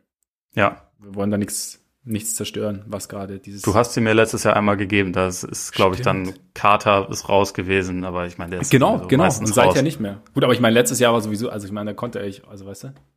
So, und das war's mit den Bulls. Ja. ich wollte nur noch kurz äh, ein Wort zu, zu Fox sagen. Ja. Ähm, den, also wir, wir haben ja über die letzten Jahre auch gelegentlich schon mal über ihn gesprochen. Ähm, das ist irgendwie so ein Spieler, der, finde ich, an den richtigen Tagen auch absolut unstoppable wirkt. Ähm, so die, die Zahlen geben das gar nicht mal komplett her. Also ich meine, auch wenn er, wenn er ähm, Scoring Career High hat, so sein, sein Dreier fiel schon mal besser. Also Mhm. in seiner zweiten Saison. Er fällt jetzt besser als letzte Saison, aber äh, insgesamt sind jetzt seine Quoten nicht irgendwie wahnsinnig in die Höhe gegangen oder so, aber er hat einfach so Spiele, wo es wirkt, als würde sich jetzt alles zusammenfügen und als gäbe es eigentlich niemanden, der vor ihm bleiben kann und als wäre er da einfach ja äh, schon einer der einer der explosivsten Guards der Liga und dann hat es auch Spiele, wo man das irgendwie, wo der Wurf nicht so fällt und wo man das Gefühl hat, der der Impact ist jetzt doch gar nicht so groß, aber ich, ich finde ihn einfach schon sehr, sehr ansehnlich. Die, also die Art und Weise, wie er spielt. Ich schaue schau ihm schon sehr, sehr gerne zu. Diese Dynamik, die er irgendwie so hat, die, die siehst du in, in der Intensität gar nicht so oft, finde ich. Und halt, er kriegt's halt irgendwie auch immer, mh, wie soll ich sagen, ein bisschen, ein bisschen smarter hin. Und dadurch, dass der Wurf jetzt auch noch besser fällt, ist, ist sein Spiel einfach so ein bisschen, bisschen ausgeglichener noch. Und ähm, also ich finde, ihn jetzt quasi so als, als einen, einen Eckpfeil der Franchise zu nehmen, die Entscheidung ergibt für mich im Verlaufe der Saison natürlich, äh, im Verlaufe der Saison noch mehr Sinn, oder beziehungsweise was man jetzt so gesehen hat, auch wenn es, ich meine, es ist nicht alles perfekt und es gibt auch Abende da, oder es gibt auch Momente, da rennt er sich irgendwie häufig fest oder da hat er dann Probleme im Abschluss oder du denkst dir teilweise, okay, die, das waren jetzt nicht die, die, die besten Entscheidungen, die er getroffen hat, aber so grundsätzlich, so für so einen jungen Spieler auf jeden Fall ist es, also ist er sehr, sehr unterhaltsam und ich könnte mir auch vorstellen, dass, also ich, hab, ich weiß nicht, ich habe mal den einen oder anderen Podcast mal mit ihm gehört, ich glaube, er war bei JJ Reddick war er ein, zwei Mal und da finde ich, wirkt er auch immer so, als sei er, also vom Kopf her ähm, relativ straight irgendwie. Und das ist ja auch Mhm. nochmal irgendwie so ein Faktor, der, der, was die Entwicklung angeht, irgendwie damit reinspielen kann auf Dauer. Er muss sich das nur angewöhnen, das auch an der Freiwurflinie zu haben. Weil, also, dass er 67 Prozent nur trifft von der Freiwurflinie, finde ich eigentlich ein bisschen erschreckend, wenn man Mhm. bedenkt, dass der, dass der Dreier ja mittlerweile auch in einem relativ hohen Volumen irgendwie ganz ordentlich aussieht und er bisher in seiner Karriere zwar nie richtig gut war, aber schon etwas besser als 67 Prozent. Also da bin ich mir jetzt auch nicht sicher, ob das dann eine Konzentrationssache ist, weil, also für mich sieht sein Wurf eigentlich zwar, also er, er hat jetzt keinen ganz gewöhnlichen Wurf, aber eigentlich einen sehr smoothen Wurf. Deswegen mhm. wundert mich sowas dann, aber wahrscheinlich wird sich das auch irgendwie über die Jahre korrigieren. Es, also sticht mir nur irgendwie ins Auge, dass er er wirkt, finde ich, wie jemand, der eigentlich 80 Prozent von der Freiwurflinie treffen sollte und nicht, nicht, nicht äh, ja. so, eine, so einen durchschnittlichen Wert. Ja, das stimmt, das stimmt auf jeden Fall. Das ist tatsächlich ein bisschen überraschend. Aber wahrscheinlich nicht die größte Enttäuschung, oder? Nee. Ähm, da würde ich schon sagen, also von den Leuten, über die wir jetzt reden müssen, da kommen wir auf jeden Fall an Buddy. Hielt nicht vorbei. Also wenn man sich so seine, seine Zahlen mal, äh, 16,4 Punkte pro Spiel, das ist der niedrigste Wert seit ähm, 2017, 18. Ähm, die Feldwurfquote 39,1 Prozent ist die, grundsätzlich die niedrigste ähm, Quote seiner Karriere. Dreierquote 37, äh, ja 37,8 ist der zweitniedrigste Wert seiner Karriere. Also ich meine, er, er nimmt zwar wahnsinnig viele, also 10,3 Dreier pro Spiel, das ist natürlich ordentlich. Und man hat so Spiele, wo man sieht, okay, das ist immer noch absolut einer der besten Schützen der Liga und der kann heiß laufen wie kaum jemand sonst. Mhm. Aber es ist halt einfach, also die Konstanz fehlt. Und was mich bei ihm halt so ein bisschen stört, ich habe das Gefühl, dass sich sein Spiel nicht mehr so richtig weiterentwickelt. Also das ist auch so ein Punkt, den ich, ähm, den ich ja vorhin auch schon kurz gesagt habe. Es ist vielleicht auch dann ein bisschen wie das wie das System bei den, bei den Kings halt aussehen soll, aber dass er halt, wenn er den Ball nicht hat, doch echt eher relativ wenig tut, sondern halt einfach nur so als theoretische Bedrohung da steht, aber nicht als jemand, der wirklich dann aktiv sich auch in, in Plays einbringt, wie das halt viele der besten Schützen der Liga tun. Also denk nur beispielsweise an JJ Reddick, wie viel der aktiv ist.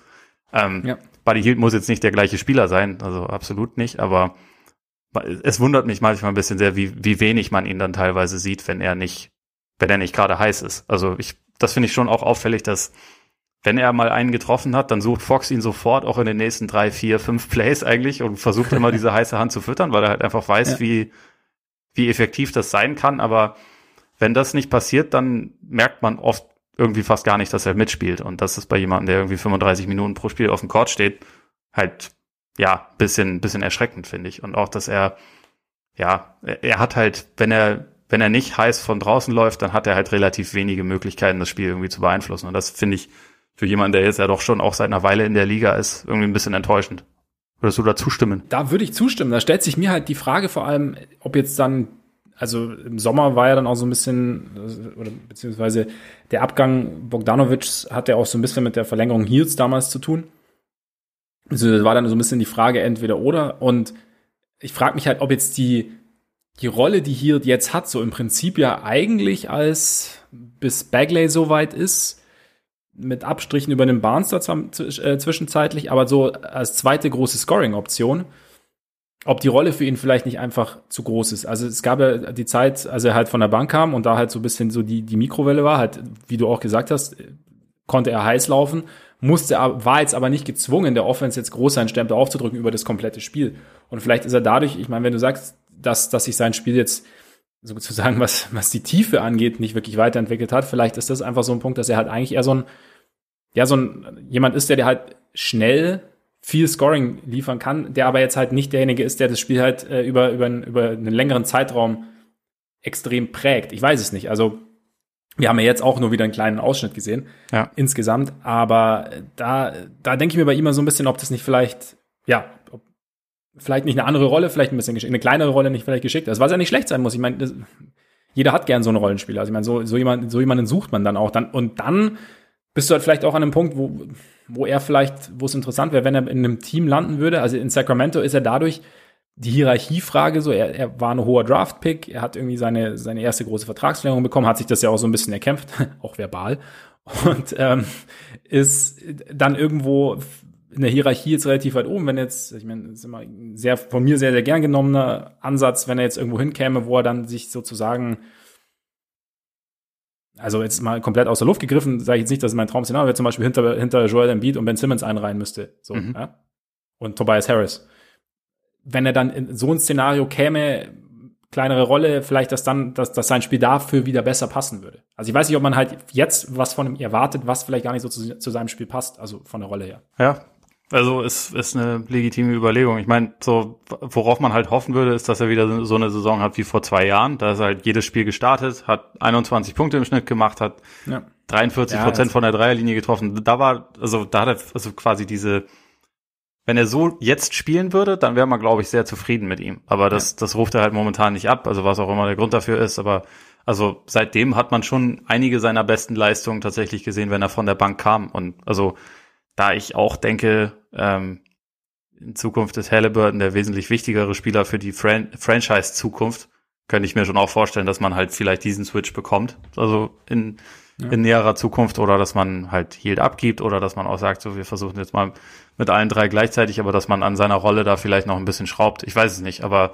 letztendlich ist, ist bei ihm die Realität, wenn er, wenn er jetzt momentan ähm, 45 Prozent seiner Dreier treffen würde, dann wäre man wahrscheinlich voll zufrieden mit ihm. Also muss man, muss man auch dazu sagen. Ne? Aber ich, ich finde es halt immer so ein bisschen, bisschen komisch, wenn so Leute, die ja eigentlich sehr offensichtlich eine, eine äh, hohe Shooting Gravity haben, sie dann nur in dem Moment einsetzen, wenn sie auch wirklich den Ball haben und werfen können. Also weil mhm. ich glaube, und das ist vielleicht auch eine Frage, ob Luke Walton das vernünftig macht oder ähm, oder ob's oder ob's nur an an Heald selbst liegt, aber das ich glaube, er könnte einen viel größeren Impact haben auf auf sein Team, wenn er sich wenn er ein bisschen mehr bisschen mehr einfach aktiv wäre ohne Ball in der Hand.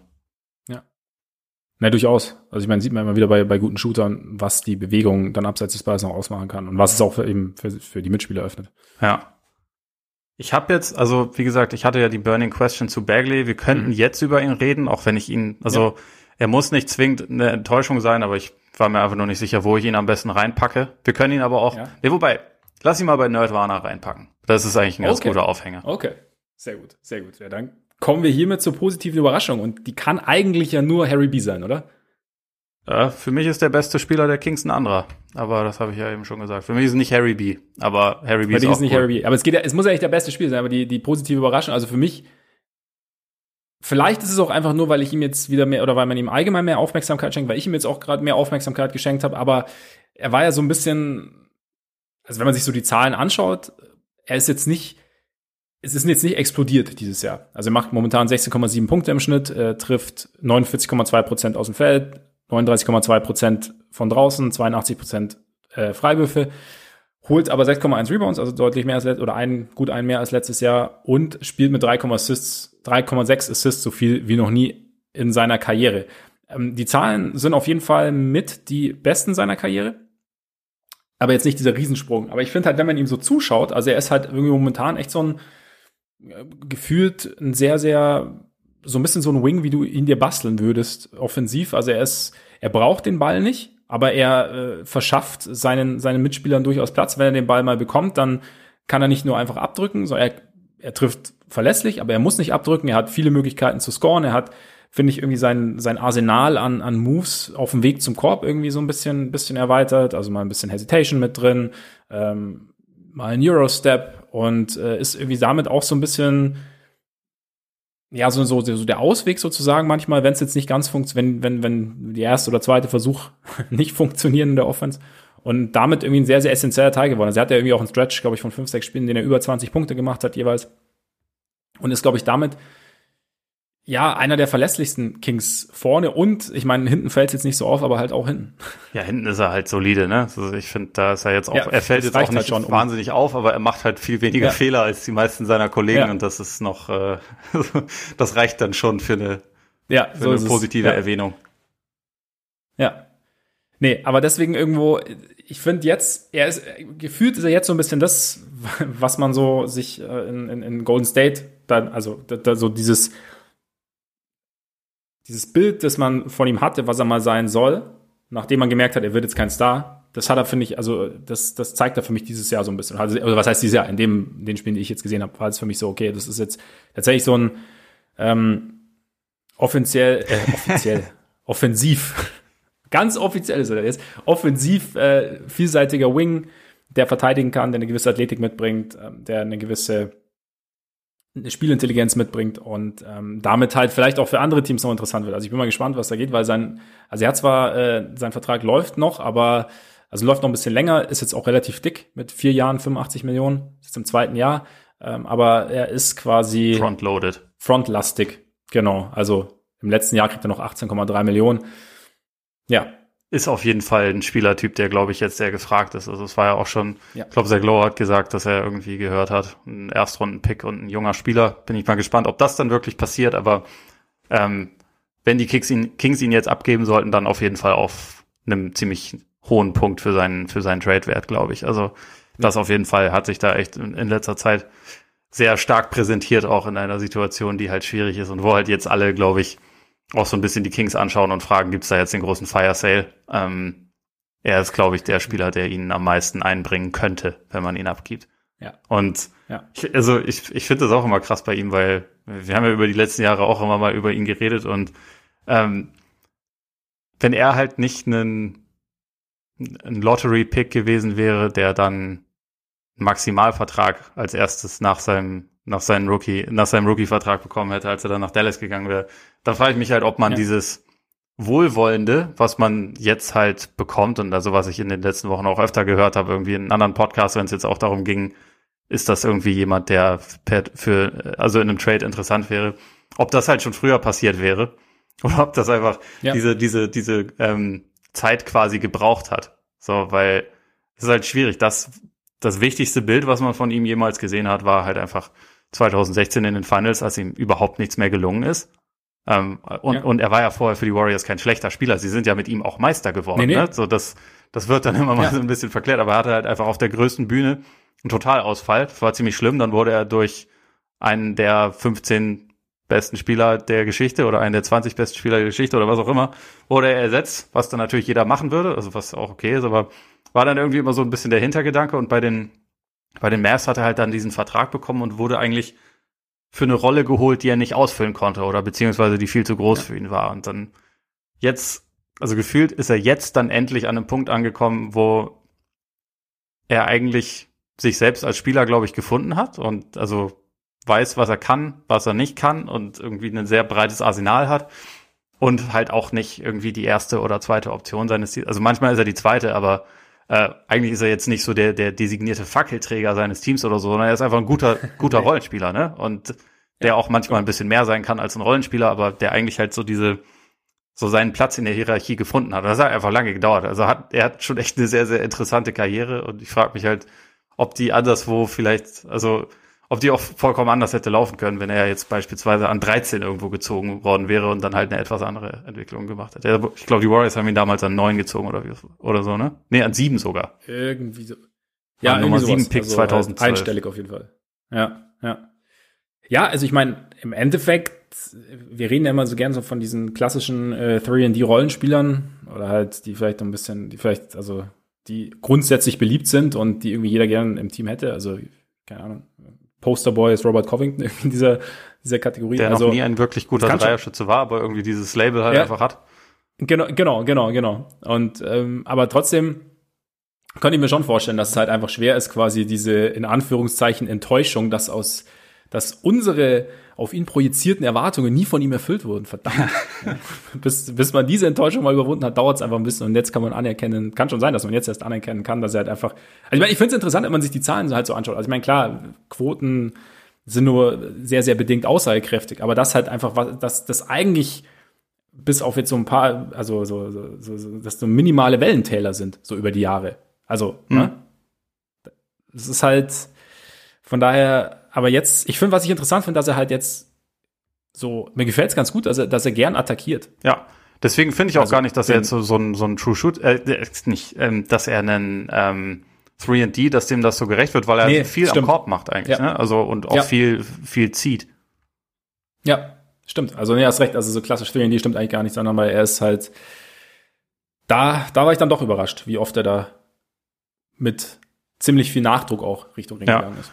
Aber du, du, du hättest, du hattest irgendwie so ein, so ein, kleinen, äh, so ein kleines Sternchen. Das heißt. Ach so, nee, ich, ich wollte hier auch eh nur noch kurz erwähnen, dass er, also bei, was einen Sprung noch bei seinen Zahlen angeht, den hat er schon gemacht, halt in Sachen Effizienz. Also sein True Shooting ist, ist ja. mit etwas Abstand der beste Wert seiner Karriere. Also das, da, da kann man dann auch noch was durch Zahlen belegen, aber vieles kommt ja. auch einfach anderweitig. Ähm, nee, ich wollte nur, wollte nur, äh, eigentlich hätte ich als positive Überraschung erneut Reshawn Holmes hervorgehoben, also weil ich ihn auch schon okay letztes Jahr, als ich die Kings im Bandwagon hatte, habe ich ihn auch schon erwähnt, aber ich finde, er, er springt einfach heraus und er ist auch der, der Plus-Minus-König in diesem Team. Ähm, aber damit können wir jetzt einfach beim Nerdwana weitermachen, weil ich da, äh, mhm. ich habe mal mir die, die äh, Line-Up-Daten rausgeguckt und jetzt muss nur kurz gucken, dass ich das auf dem Dokument finde, weil es doch relativ spannend ist.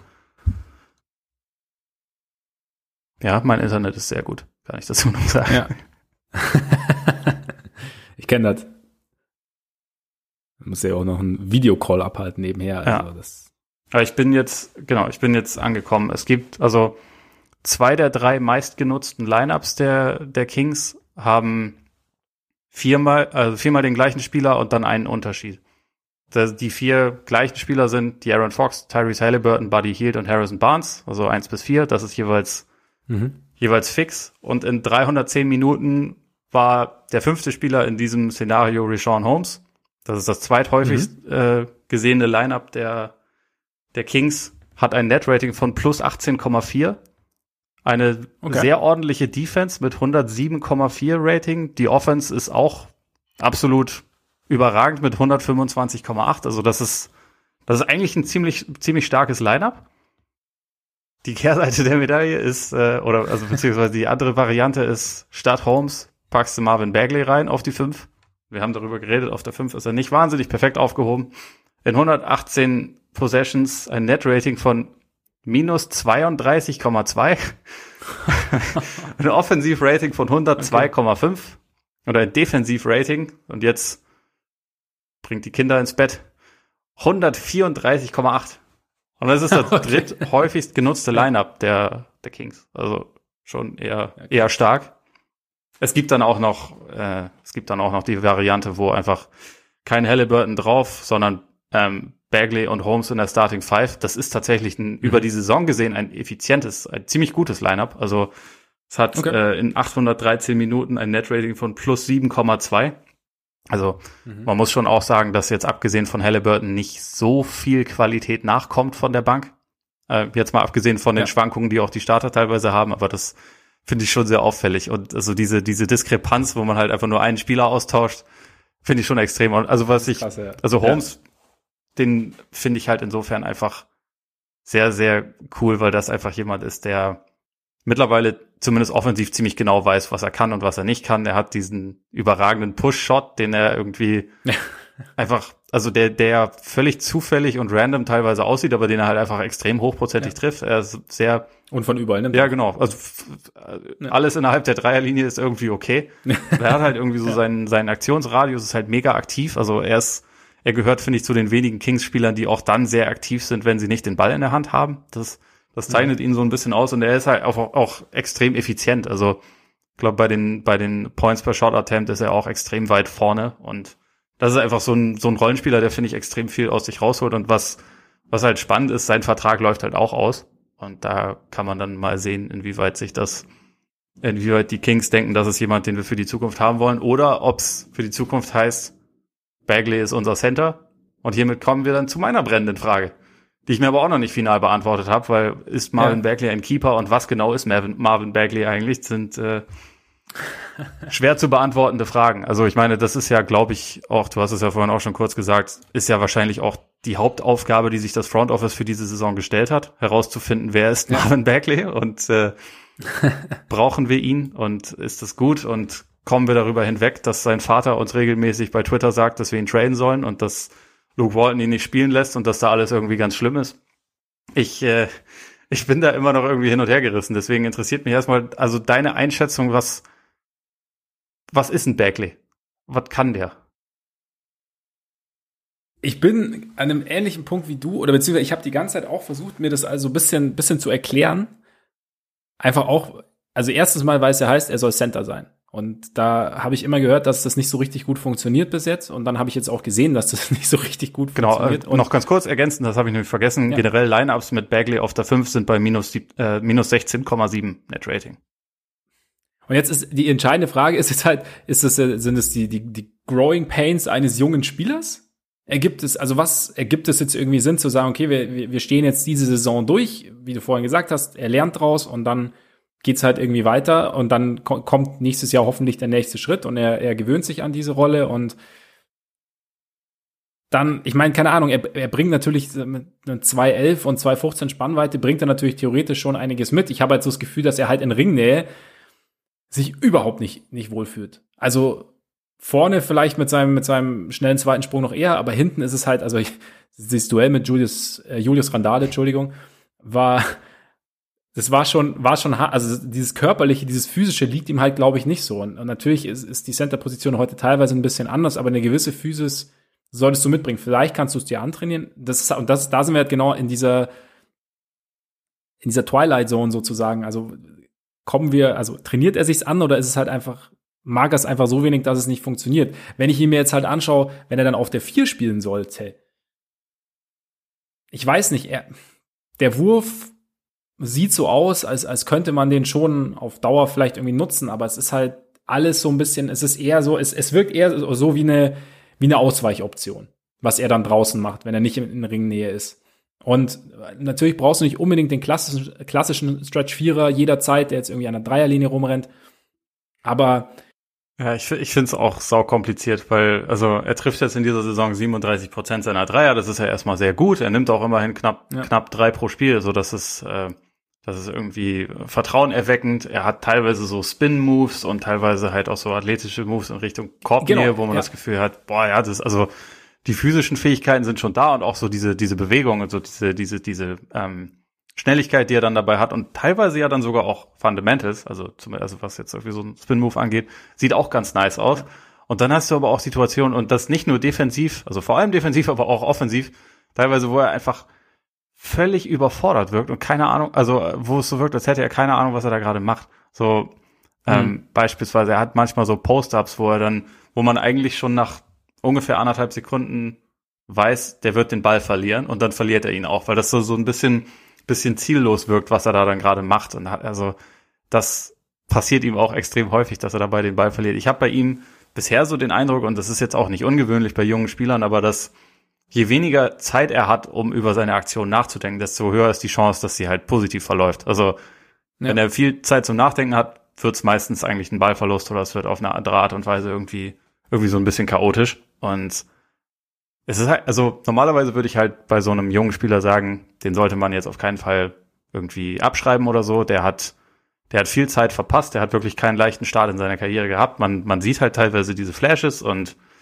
muss man halt irgendwie sehen. Gleichzeitig ist es halt so, nächste Saison ist auch schon die letzte Saison von seinem, von seinem Rookie-Vertrag. Und das ist dann halt, mhm. man muss halt dann früher oder später Entscheidungen treffen. Und ich glaube, dass das für die Kings, also die sollten sich auf jeden Fall diese Saison noch nehmen. Es würde mich jetzt sehr wundern, wenn man ihn, wenn man ihn irgendwie abgibt. Aber bisher werde ich einfach nicht schlau aus ihm, muss ich sagen. Also bisher sieht man einfach einen sehr, sehr äh, lückenhaften NBA-Spieler, finde ich, der, der halt manchmal schon, also wo es, wo es manchmal durchkommt, wo man manchmal auch das Gefühl hat, dass da ist noch ein, ein riesiger Weg zu gehen, bis man ihn wirklich ähm, guten Gewissens aufstellen kann und davon ausgehen kann, der weiß in jeder Zeit, was er da zu tun hat. Also quasi so die, die, die Harry B-Entwicklung. Ja, stimmt, das ist natürlich der, der Optimalfall in dem, ja. in dem Zusammenhang. Also die Verletzungshistorie ist halt schon irgendwie ein Faktor, einfach dadurch, dass halt gerade einem, einem, einem jungen Spieler dann irgendwie Zeit genommen wird dadurch. Und ja, wie du sagst, diese, da, das ist, wenn es intuitiv abläuft, dann doch eher funktioniert, ist ja eigentlich ein, ja, ein, ein positiver, ein positives Anzeichen. Und na, er hat jetzt irgendwie gut 100 NBA-Spiele, ne? Ja. Also, es ist halt wirklich nicht viel. Und auch wenn der Vertrag ausläuft, also tu, tue ich mich schwer zu sagen, ich, ich würde ihn abschreiben. Es ist halt wirklich die Frage, wie du, vielleicht wäre es auch einfach mal besser, die Entscheidung nicht zu treffen, behalten wir ihn, sondern die Entscheidung zu treffen, okay, was haben wir denn bis jetzt gesehen? Besteht Hoffnung, dass aus ihm wirklich ein Center wird? Oder ist er vielleicht doch besser aufgehoben, wenn wir ihn jetzt einfach neben den physischen Big packen? Also lass mal so Center und, und, und Vierer weg, aber halt einfach, dass wir ihm noch ein bisschen Physis ähm, mit an die Seite geben. Das kann ja zum Beispiel, kann ja auch, kann ja auch ein anders heißt physischer Spieler sein. Also nicht, dass sie PJ Tucker verpflichten sollen, der ist natürlich sehr speziell, aber halt so in der Richtung, dass, wir, dass er einfach so ein bisschen. Heißt. Ja, also ich meine, da, tatsächlich funktioniert ja dieses Lineup ja sogar, ne? Also deswegen wäre genau, halt genau, auch die Überlegung, genau. ob man sagt, wenn wir denken, er fühlt sich wohler auf der vier, ob man dann halt vielleicht schaut, ja. dann verlängern wir Holmes oder vielleicht eine andere. Genau. Und dann, dann, ja gut, ich meine, dann ist halt natürlich die Defense ist dann natürlich so ein Punkt. Also es ist äh, einfach ist es nicht, aber sich zumindest mal festlegen, welche Rolle er denn einnehmen soll und die ihm dann halt auch, die ihm dann auch dauerhaft irgendwie mehr oder weniger zuteilen. Natürlich in gewisser Weise, in gewisser Weise an den Rändern fluide, aber dass er selber auch mal so ein bisschen Sicherheit irgendwo gewinnen kann. Ja. Aber was, was er genau, ich, ich, ich habe mir dieselbe, also die Frage habe ich mir auch gestellt und finde auch keine finale Antwort. Aber ich glaube, man kann sie momentan auch einfach noch nicht finden. Ja, das ist wahrscheinlich einfach zu früh, was halt bitter ist, wenn man damit planen muss, aber deswegen äh, kriegen so Leute in so Fraud Offices einiger, einigermaßen viel Geld. Ranking. Müssen wir nicht erst noch so ein bisschen über den Outlook der Kings reden, was so in dieser Saison und noch passiert? Ja, stimmt, sollten wir vielleicht noch machen. Outlook. also wir, wir reden ja gleich noch so ein bisschen über Trade-Möglichkeiten. Ich glaube, da, da könnten die Kings wahrscheinlich noch ein, zwei Mal vorkommen, aber ähm, grundsätzlich, du rechnest jetzt auch nicht unbedingt damit, dass sie jetzt auf einmal den Kurs ändern und sagen, so in der zweiten Saisonhälfte greifen wir an. also auch wenn sie theoretisch noch nicht weit weg sind vom, vom Play-in-Turnier ja. und wenn das durchaus gehen würde, die Wahrscheinlichkeit spricht mo momentan eher dafür, dass sie gucken, was sie für den einen oder anderen Veteran halt noch bekommen und dann ansonsten so wahrscheinlich immer mehr Bagley. Das wird immer mehr Bagley spielen lässt und vielleicht noch äh, deinen Freund Kyle Geil von, von, der, von der Bank ein bisschen häufiger spielen lässt, um ja. einfach zu sehen, was man da hat, oder? Also äh, damit rechnen wir eher im Laufe der weiteren Saison. Wirkt jetzt aus meiner Sicht am sinnvollsten. Ja. Einfach, weil, also dieses, ich meine, sie sind, nehmen wir mal an, sie wollten unbedingt noch in dieses Play-In-Turnier, sind in, der, in der Lost Column sind die sechs, äh, sechs Spiele hinter den Grizzlies auf zehn. Und ja, ich meine, sollte, also wenn ich, wenn ich mir so ein Gap Year vorher auf die Fahnen schreibe und die Saison dann so verläuft, wie sie jetzt verlaufen ist, auch klar, es, es gab mal diesen guten Stretch, aber grundsätzlich sieht man halt, dass dann doch noch was fehlt. Also ich meine, wenn du noch einmal so eine Saison hinlegst wie die Grizzlies letztes Jahr, natürlich gehst du dann Richtung Playoffs. Ja. Aber jetzt einfach da jetzt irgendwie versuchen, was zu, erzw zu erzwingen, kann ich mir nicht vorstellen, dass sie das machen. Also glaube ich schon auch eher, also halt einfach Bagley spielen lassen, gucken, wo passt er am besten und vielleicht noch gucken eben, ob du halt vielleicht einen Trade-Partner findest und dann irgendwie noch den einen oder anderen Pick oder noch einen zusätzlichen jungen Spieler bekommst und einfach so. Also das ist, glaube ich, weil vom Fundament her, also ich meine, mit Fox hast du ja schon einen, einen wichtigen Spieler. Klar, du das ist auf der tiefsten Position irgendwo in der Liga, aber du hast, aber auch selbst er, er ist schon teilweise auf einem sehr hohen Niveau und irgendwo ist da aber auch trotzdem, glaube ich, noch Potenzial, es ist irgendwo noch besser auszubalancieren und, und, und noch weiter nach oben zu kommen und dann hast du Halliburton dazu und bei Bagley muss man sehen, aber trotzdem, du hast junge Spieler mit Potenzial, also dann eher darauf aufbauen. Ja. Würde ich, jetzt ich würde sagen, man hat, man hat in Sacramento mit Fox und, und Halliburton zwei absolute Keeper, wo ich auch ziemlich sicher bin, ja. dass die mehr oder weniger untouchable sind und alle anderen, äh, das, das ist, glaube ich, dann so eine, wenn du mit dem richtigen Angebot kommst, dann können wir mal drüber reden. Hm? So, genau. Und äh, ich glaube, das ist so ungefähr die Situation. Und äh, ja. das bezieht sich wahrscheinlich sogar auch auf den Coach. Wenn einer der diversen Part-Owner kommt mit dem Angebot, ich übernehme das Gehalt, da müssen wir nochmal drüber reden, dann äh, wird vielleicht auch äh, irgendwann sich da nochmal was tun. Aber ich glaube, das wird eine eher ruhige Restsaison nach der Trade-Deadline dann. Glaube ich fast auch. Glaube ich fast auch. Also was dann bei der Trade-Deadline, rund um die Trade-Deadline passiert, werden wir sehen. Aber ich glaube auch nicht, dass danach die großen Dinge noch passieren werden rund ums Wir hoffen auf jeden Fall, glaube ich, beide, dass Nemanja Bielica befreit wird, oder? Ja, aber er hat dann doch irgendwie so einen positiven Einfluss gehabt. Zum Beispiel ja, der ist ja auch ein guter er, Spieler. Also, ja. Aber ich ich finde diese Geschichte so geil, weil er hat ja selber darum erstmal gebeten, dass sie ihn rausnehmen. Ähm, weil er, er das ja. so lächerlich fand, dass sie meinten, man muss Bagley starten lassen, um zu gucken, äh, obwohl man wusste, dass dadurch das Team erstmal nicht besser wird. Und dann war er irgendwie wochenlang raus und immer hieß es entweder Backspasms oder DNP Coaches Decision und so. Und in Wirklichkeit hatte er einfach keine ja. Lust auf die Situation. hat er sich ja. irgendwann wieder zurückgemeldet. Und das ist halt immer noch ein guter Spieler. Also er wird befreit werden. Auf jeden Fall. Gucken, von welchem Team dann. Ja, er hat, auch, er hat auch so ein bisschen die ganze Sache, also er war auch so ein bisschen dieser, dieser Klebstoff dann irgendwie, hatte ich so das Gefühl, wenn er gespielt hat. Also er hat es einfach so ein bisschen, es hat mehr Sinn ergeben. ja, das ist halt einfach auch noch jemand, der der so ein bisschen eigenes Element reinbringt. Also er kann werfen, aber ist halt ja. auch jemand, der mit dem Rücken zum Korb irgendwie spielen kann und von da dann ein sehr, sehr guter ja. Passer ist und so. Halt einfach das, das Spiel noch so ein bisschen facettenreicher macht. Ja. Mal sehen, wo er das dann demnächst Defensiv tut. jetzt natürlich auch nicht die große nee, natürlich Hilfe, nicht. das, also die, die Kings sind wirklich so ein, so ein Bill Murray und Space Jam Team. Das ist, wow, wow, wow. Ich spiele keine Defense. Das braucht man nicht. Deswegen haben sie auch Jabari Parker im Roster. Ist da auch immer noch, ja. Bandwagon okay. Ranking? Da, ich muss sagen, ich hatte jetzt nicht mega viel Spaß. Ja. Ganz, also Bandwagon Ranking ist von 1 bis 10. Es ist halt irgendwie ein Team, das teilweise schon bei den, das einzelne Spieler hat, die Spaß machen, also Fox zum Beispiel, Halliburton. Das aber, ich meine, wir haben es beide gesagt, irgendwie so, das, das jetzt nicht war, trotz, obwohl es eine gute Offense hat, die Offense ist nicht wahnsinnig aufregend, das ist irgendwie so ein bisschen, das ist dann teilweise so ein bisschen frustrierend und ich habe eine 4. Ich habe es minimal positiver gesehen. Also bin irgendwie äh, Was? Ja, bin zwischen, zwischen 5 und 6 und dann, dann um okay. mich jetzt weiter zu entfernen, nehme ich einfach die 6. Ähm, nee, also es ist ja durchaus so, dass man viele Spieler hat mit Kings Beteiligung, die unterhaltsam sind, einfach weil sie quasi alles zulassen und dadurch und ja, dadurch halt viele ist das Scoring wirklich unterhaltsam? Naja, ich meine, schau dir also, jetzt beispielsweise das Spiel gegen die Hornets an, das ist irgendwie bei der 127 zu 126 okay, oder so ja. ausgegangen. Das ist natürlich irgendwie das sind ziemlich absurde Werte, aber so wie das am Ende verlaufen ist, man kann halt bei den Kings eigentlich nie ausschalten. Also außer sie sind mit 30 hinten oder so, aber wenn sie mit neun ja. führen, eine Minute vor Schluss, dann kann immer noch was passieren. Und ja. ich mag einige der Einzelspieler. Gleichzeitig ging es mir irgendwann schon auch auf den Sack, dass halt jedes, also dass es immer zur Halbzeit irgendwie schon, keine Ahnung, 80 zu 80 oder so stand und man da immer das Gefühl hatte, das ist jetzt sehr, also geht manchmal ein bisschen Richtung Scrimmage und die Tür ist offen. Ähm, ja. Auf Dauer ist es dann ein bisschen viel. So, deswegen. Zwei Pässe und dann Layup ja. so ungefähr. Jetzt habe ich mich doch wieder eher zur 5 geredet. Gehen wir einfach eine 5. Ja, eigentlich ja. schon, ne? Ja. Ja.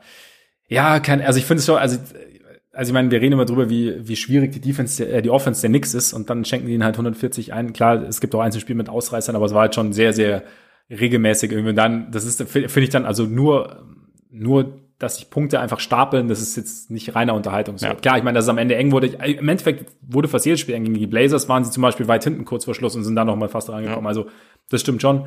Vielleicht auch bei den Kings-Spielen einfach mal die letzten Minuten einschreiben. Ja, ja, warum nicht? Ich meine, man muss jetzt bei uns natürlich auch einfach sagen, dass es schon bitter ist, wie, wie äh, wenig wir Halliburton ja. gesehen haben. Ne? Also das wäre halt genau. einer der drei Gründe, warum man die, die Kings sich jetzt momentan anguckt. Und der war halt einfach ja. eine Weile raus. Und wir haben sie jetzt auch während eines nicht ganz so coolen Stretches erwischt. Also muss man ja. auch sagen, also wenn wir sie wenn wir sie Ende Januar gesehen hätten, hätten wir es wahrscheinlich irgendwie anders anders Dieses Team greift jetzt ganz oben an. Wenn die da oben nichts dagegen haben. Ja. Hatten sie, aber. Offensichtlich. ja, ich fürchte auch. Ja.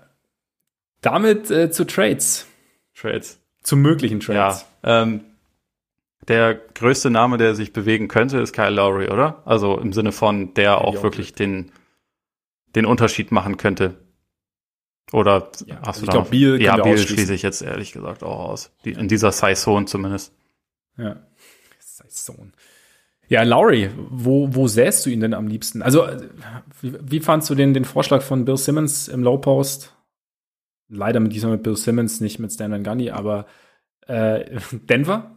Denver fand ich interessant, also weil ich das vorher auch noch nicht gehört habe. Ich habe halt immer Philly gehört, unter anderem, und ich habe ja. ja selber, glaube vor der Saison schon mal äh, rumgeschwurbelt, dass es ja, also dass sowohl die Bucks als auch die Clippers, die natürlich keine Assets mehr haben, äh, dass das eigentlich der Spieler ist, der ihnen fehlt und die, die Sixers auch und eigentlich auch die Heat und eigentlich ganz viele, weil, weil Kyle Lowry einfach irgendwie ein geiler Spieler ist, der auch Playoff erprobt ist. Aber Denver fand ich auch eine, eine interessante Überlegung. Also da müsste man halt schauen, wie man das, wie man das Paket schnürt. Aber sie haben ja so ein paar junge Talente. Also man wird jetzt natürlich keinen Porter abgeben oder so, aber vielleicht Bull Bull, RJ Hampton und irgendwie Gary Harris und dann noch einen Füller oder so drauf. Ich weiß nicht, ob das für Toronto genug ist. Ich meine, wenn Kyle Lowry sagt, ich will weg, dann wäre das aber, also den Eindruck habe ich jetzt auch nicht. Ähm, aber das, also Denver ist so ein, so ein Team, wenn die halt Lowry und Murray im Backcourt nebeneinander haben plus Jokic, dann ich kann mir schon vorstellen, dass das halt jemand ist, der da einen sehr großen Unterschied machen würde. Ja. ja eben, ich fand die Überlegung nämlich auch und, äh, unterschiedlich, interessant weil es äh, tatsächlich irgendwo Sinn ergeben würde und dem Ganzen halt nochmal diese, noch ein bisschen mehr Playmaking geben würde, noch ein bisschen Playoff Smarts auch. Ich habe heute, jetzt geil, ich habe immer so pro Folge habe ich immer so ein, zwei Worte, Wörter, die ich regelmäßig wiederhole. Heute sind es Smarts, beim nächsten Mal mal sehen. Aber nee, ich, ich könnte mir auch ganz gut vorstellen, dass er da rein. Ich hatte früher einen Lehrer, der hat immer alles so zweimal gesagt, so, oh Leute, Leute, komm, pack weg, pack weg. Also alles, was er gesagt also hat, Echo, kam, oder was? kam so mehrfach. Ist das jetzt, ist der jetzt äh, Hallensprecher bei den Sixers? nee, ich glaube nicht. Okay, das ist übrigens auch sehr anstrengend, finde ich. Ja. Also, gerade wenn die Fans es nicht so richtig überdecken können und du es dann wirklich so richtig laut hast, aber egal. Wären die Mavs noch irgendwie äh, interessant für Laurie oder könnte da irgendwas in die Richtung? Also an sich klar. Ähm, ich bin mir nur bei ihnen nicht so ganz sicher, ob das dann schon, also ob sie in dieser Saison schon nah genug dran sind, dass jetzt Laurie mhm. sie vom Pretender zum Contender macht. Also ob das reicht. Uh. Gleichzeitig halte ich die Mavs ja. schon für gut, also auch für besser, als man sie in der ersten Saisonhälfte gesehen hat. Deswegen ja. Interessant wäre das sicherlich. Aber das ist so ein Team, da macht es, glaube ich, nur Sinn, wenn man dann auch wirklich Lust hat, ihn in der Offseason dann auch zu halten. Ähm, spielerisch ja. kann ich es mir schon vorstellen, einfach weil er ja auch ohne Ball in der Hand einfach sehr gut spielen kann und damit, glaube ich, neben Doncic funktionieren würde und gleichzeitig aber auch Doncic mal leichte Abschlüsse verschaffen würde. Äh, er würde dabei helfen, dass das Team mehr Identität hat, wenn Doncic nicht drauf ist. Wobei Brunson da ja gut ist, aber Lowry ist halt, ist halt momentan einfach noch auf einem vollkommen anderen, auf einem anderen Level. So, das wäre schon ein Team, was da auch interessant ist auf jeden Fall, ja. Ja. Aber ich glaube eigentlich, wenn es eins wird, dann werden es wahrscheinlich die Sixers. Aber was, was würde, was, was müssten die Sixers abgeben dann? Oder was wäre dann so? also der Vertrag, der mit drin sein müsste, wäre wohl der von Danny Green. Muss man sich natürlich auch überlegen, ob man das machen möchte. Aber ja. also es wäre jetzt, wäre jetzt vertretbar, würde ich mal sagen. Und dann halt wahrscheinlich Tyrese Maxi, äh, noch einen ein oder zwei Füller. Ich hatte es mir vorhin mal mal durchgerechnet. Ich glaube, zwei weitere Verträge waren dann noch, aber sie haben Sie haben zumindest auch eine, äh, eine Trade Exception, wenn ich es richtig im Kopf habe.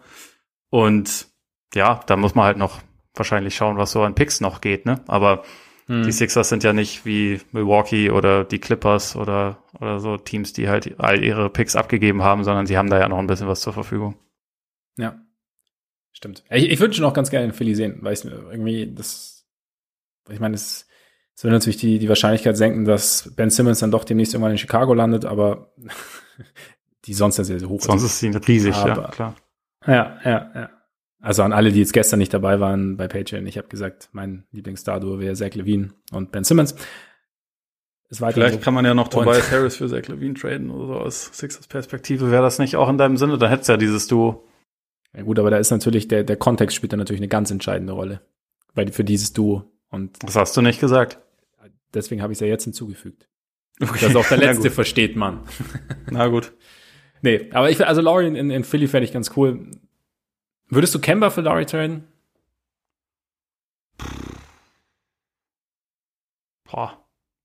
Da habe ich jetzt noch gar nicht so drüber nachgedacht. Äh, es ist halt so ein bisschen die Frage mit der, mit der vertraglichen Situation. Mhm. Also Kembas Vertrag läuft halt länger. Warum würden die Raptors das machen? Aber also jetzt gerade wäre es natürlich nicht schlecht. Ich kann es mir gerade nur nicht so richtig vorstellen, dass das irgendwie beidseitig funktionieren würde. Ja. Und also ich weiß nicht, so Masai Ujiri ist ja jetzt auch keiner, der sich über den Tisch ziehen lässt, sondern das heißt, das ist wahrscheinlich jemand, der dann noch Picks drauf fordern würde, weil er ja das, den Vertrag von Kemba aufnimmt. Und dann kommst du, glaube ich, irgendwann an einen Punkt, wo das jetzt nicht so viel Sinn macht für, für die Celtics. Zumal Danny Angel ungern Picks abgibt. Eben, der, der macht halt grundsätzlich auch lieber nur dann Trades, wenn er dabei Leute über den Tisch ziehen kann. Deswegen macht er nicht so oft Trades. Das heißt, Raptors und Celtics eher unwahrscheinlich irgendwann, dass sie in einem Deal sind. Ja, wobei man bei Masai Ujiri ja nicht weiß, wie lange er noch in ja, Toronto ist. Aber ähm, ansonsten, Harry B, hast du ein Wunsch, Wunschteam für deinen neuen Lieblingsspieler? Also abgesehen jetzt von den Bulls? Ja, ich habe ähm, ich habe echt so ein bisschen überlegt. Utah fände ich nicht, nicht uninteressant, wobei ich mir dann das Roster und ich wüsste nicht, wen Utah abgeben soll. Also eigentlich gerade, weil ich, ich möchte dieses so schön gewachsene Konstrukt nicht ins Wanken bringen, indem du jetzt vielleicht Das würde ich auch so sehen, deswegen wundert mich das auch. Ja. Deswegen, also Länge auf dem Flügel ist zwar gut, ja. aber also wäre schon was, was ihnen fehlt, ja. aber ich glaube, er hat ja schon manchmal so ein bisschen die Tendenz mehr zum Ballstopper und das ist ja nicht unbedingt das, was da jetzt genau. gefragt ist. Ich habe an Miami gedacht, einfach weil ich seit äh, okay. seit dem Crowder-Abgang sage, die brauchen da ja, jemanden. Stimmt, ja. Und Harry B könnte das, also ist jetzt nicht so ein physischer Verteidiger, aber ist schon jemand, der, glaube ich, in diese Rolle vielleicht besser reinpassen würde. Ja, der zumindest individuell eigentlich als Verteidiger relativ, relativ solide ist. Und da halt eben auch, wie du sagst, so, so eine gewisse Physis mitbringen kann. Ich meine, gut, Crowder ist natürlich auch ein Extrembeispiel, kriegst du halt relativ selten. Hm. So ein, nee, also ich glaube, da könnte, könnte ganz gut reinpassen. In Boston? Ja, also würde, würde wunderbar passen. Ich, auch da kann ich es mir irgendwie schwer vorstellen, weil ich das Gefühl habe, dass äh, man da nicht so viel investieren will und dass der aufgerufene Preis relativ hoch ist. Aber so rein, rein spielerisch wäre das an sich schon gut, auch wenn ich auch da wieder sehe, dass da die eine oder andere Ballstopper-Tendenz bisschen problematisch ist, weil die Celtics davon eigentlich schon genug haben. Mhm. So Ballstopper-Tendenzen. Aber ähm, einfach, wenn man darauf schaut, wie wenig fähige Wing äh, ja. es momentan gibt, dann wäre er natürlich einfach ein riesen Upgrade. Das muss man schon ja. sagen. Portland ich finde ja Bielica in Boston auch interessant, ah, okay. aber die etwas kleinere Lösung. Ja, wäre auf jeden Fall interessant. Das stimmt. Smarter Big, der den Ball nicht braucht. Wer der passen kann. Ja, ja. Wo hättest du den PJ Tucker gerne? In Houston. ähm, kommt ein bisschen drauf an, ob das dann der PJ Tucker ist, den man bisher jetzt gesehen hat in ja, dieser klar, Saison oder ja. den, den man die letzten Jahre gesehen hat, weil das sah schon irgendwie alles ein bisschen gruselig aus zuletzt, aber. Nehmen wir an, das ist der alte PJ Tucker, also der, den, der letzten Jahre. Ja. Also vor einer Weile habe ich ja gesagt, eigentlich Brooklyn, aber Brooklyn hat mittlerweile genug Leute bekommen, deswegen kann mich Brooklyn mal. ähm, nee, der, äh, also in seiner besten Verfassung hilft er natürlich auch jedem Team und wäre dann auch wieder so jemand, der für, für Miami eigentlich perfekt ja. wäre. Ähm, zum Beispiel. Wäre, ja gut, klar, der könnte wahrscheinlich den, den Crowder-Part am ehesten übernehmen, ne? Wobei vielleicht. Ja, ich glaube, die Nuggets könnten ihn vielleicht auch gebrauchen. Mhm. Ja, ich meine. Aber, also ja, ich meine, in, in, seiner, in seiner Top-Verfassung ist PJ Tucker halt auch so ein Spieler, den du eigentlich überall ziemlich gut gebrauchen kannst. Ist halt bei ihm das ist ähnlich wie mit Griffin, dass ich mich so ein bisschen frage, ob diese Zeit einfach vorbei ist. Aber ja, äh, wer weiß. Also vielleicht liegt es auch einfach an der Situation. Ich glaube, die Situation in Houston gerade, also bei ihm ja auch schon die ganze Saison über, ist sehr, sehr kompliziert. Ich glaube, bei ihm, was, was für mich bei ihm noch so ein bisschen mehr dazu kommt, oder die Hoffnung vielleicht noch ein bisschen zusätzlich steigert, ist, dass es bei ihm halt auch zwischenmenschlich irgendwie Störungen gegeben haben, zu haben scheint in Houston. Und dass da halt er ja. deshalb eventuell, dass die Lust da eventuell noch kleiner ist. Bei Griffin war es halt einfach die Situation, dass die Pistons halt dann gesagt haben, okay, Rebuild und wir bauen jetzt mal ganz neu auf und er passt da jetzt eigentlich nur nicht mehr rein. Aber man hatte irgendwie so einen fairen Umgang miteinander und ja. Ola Depot? Wer, wer, wer versucht da sein Glück? Es ist halt echt, es musste doch, finde ich mega schwer. Wäre das aber nicht, passt der in die Trade Exception der Celtics rein? Ah, ich glaube, ich glaube, das ist, äh, ein, einen weiteren Zankapfel braucht man momentan nicht. Äh, der Moser, der überall, wo er hinkommt. Nee, ähm, ich hab's gerade gar nicht im Kopf, aber ja, ich glaube schon, dass der rein. Aber wäre das dann nicht so ein Gamble, weil das wäre theoretisch, dass du ihn überzeugen kannst, okay, es kann, kann doch. Ja, doch, also er passt auf jeden ja, Fall rein. Mhm. Er hat, er verdient ja, glaube ich, 20 Millionen im Jahr oder so. Weil ich tue mich halt schwer, jetzt wirklich viel für ihn abzugeben. Also natürlich müsstest du was abgeben. Das ist jetzt nicht so, dass du sagst, hey, hier Trade Exception passt, Rockets, ne? Und die sagen ja. Aber ähm, du könntest vielleicht das Risiko etwas geringer halten und so von der, von dem Spieler, den man theoretisch bekommen könnte, auch wenn es natürlich, wenn man nicht weiß, wie hoch die Wahrscheinlichkeit ist, dass es dann am Ende wirklich so sein wird. Aber das könnte für mich noch am ehesten funktionieren. Ich wüsste nicht, wer sonst irgendwie Warriors. Oladipo hat halt bisher nicht wirklich gezeigt, dass er funktioniert, wenn er den ja. Ball nicht in der Hand hat. Ja gut, dann ist in Boston halt, natürlich. Also das hätte er in Boston ja, nicht. Ja.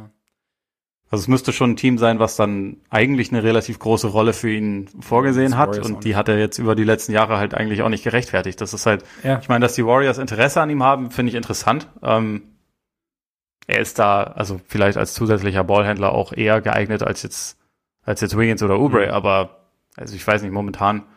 Es ist halt auch ein auslaufender Vertrag und man weiß eigentlich will der bezahlt werden und man weiß aber nicht, ob der halt ja, aber auf welcher Basis denn? dieser Spieler wird, der er mal war.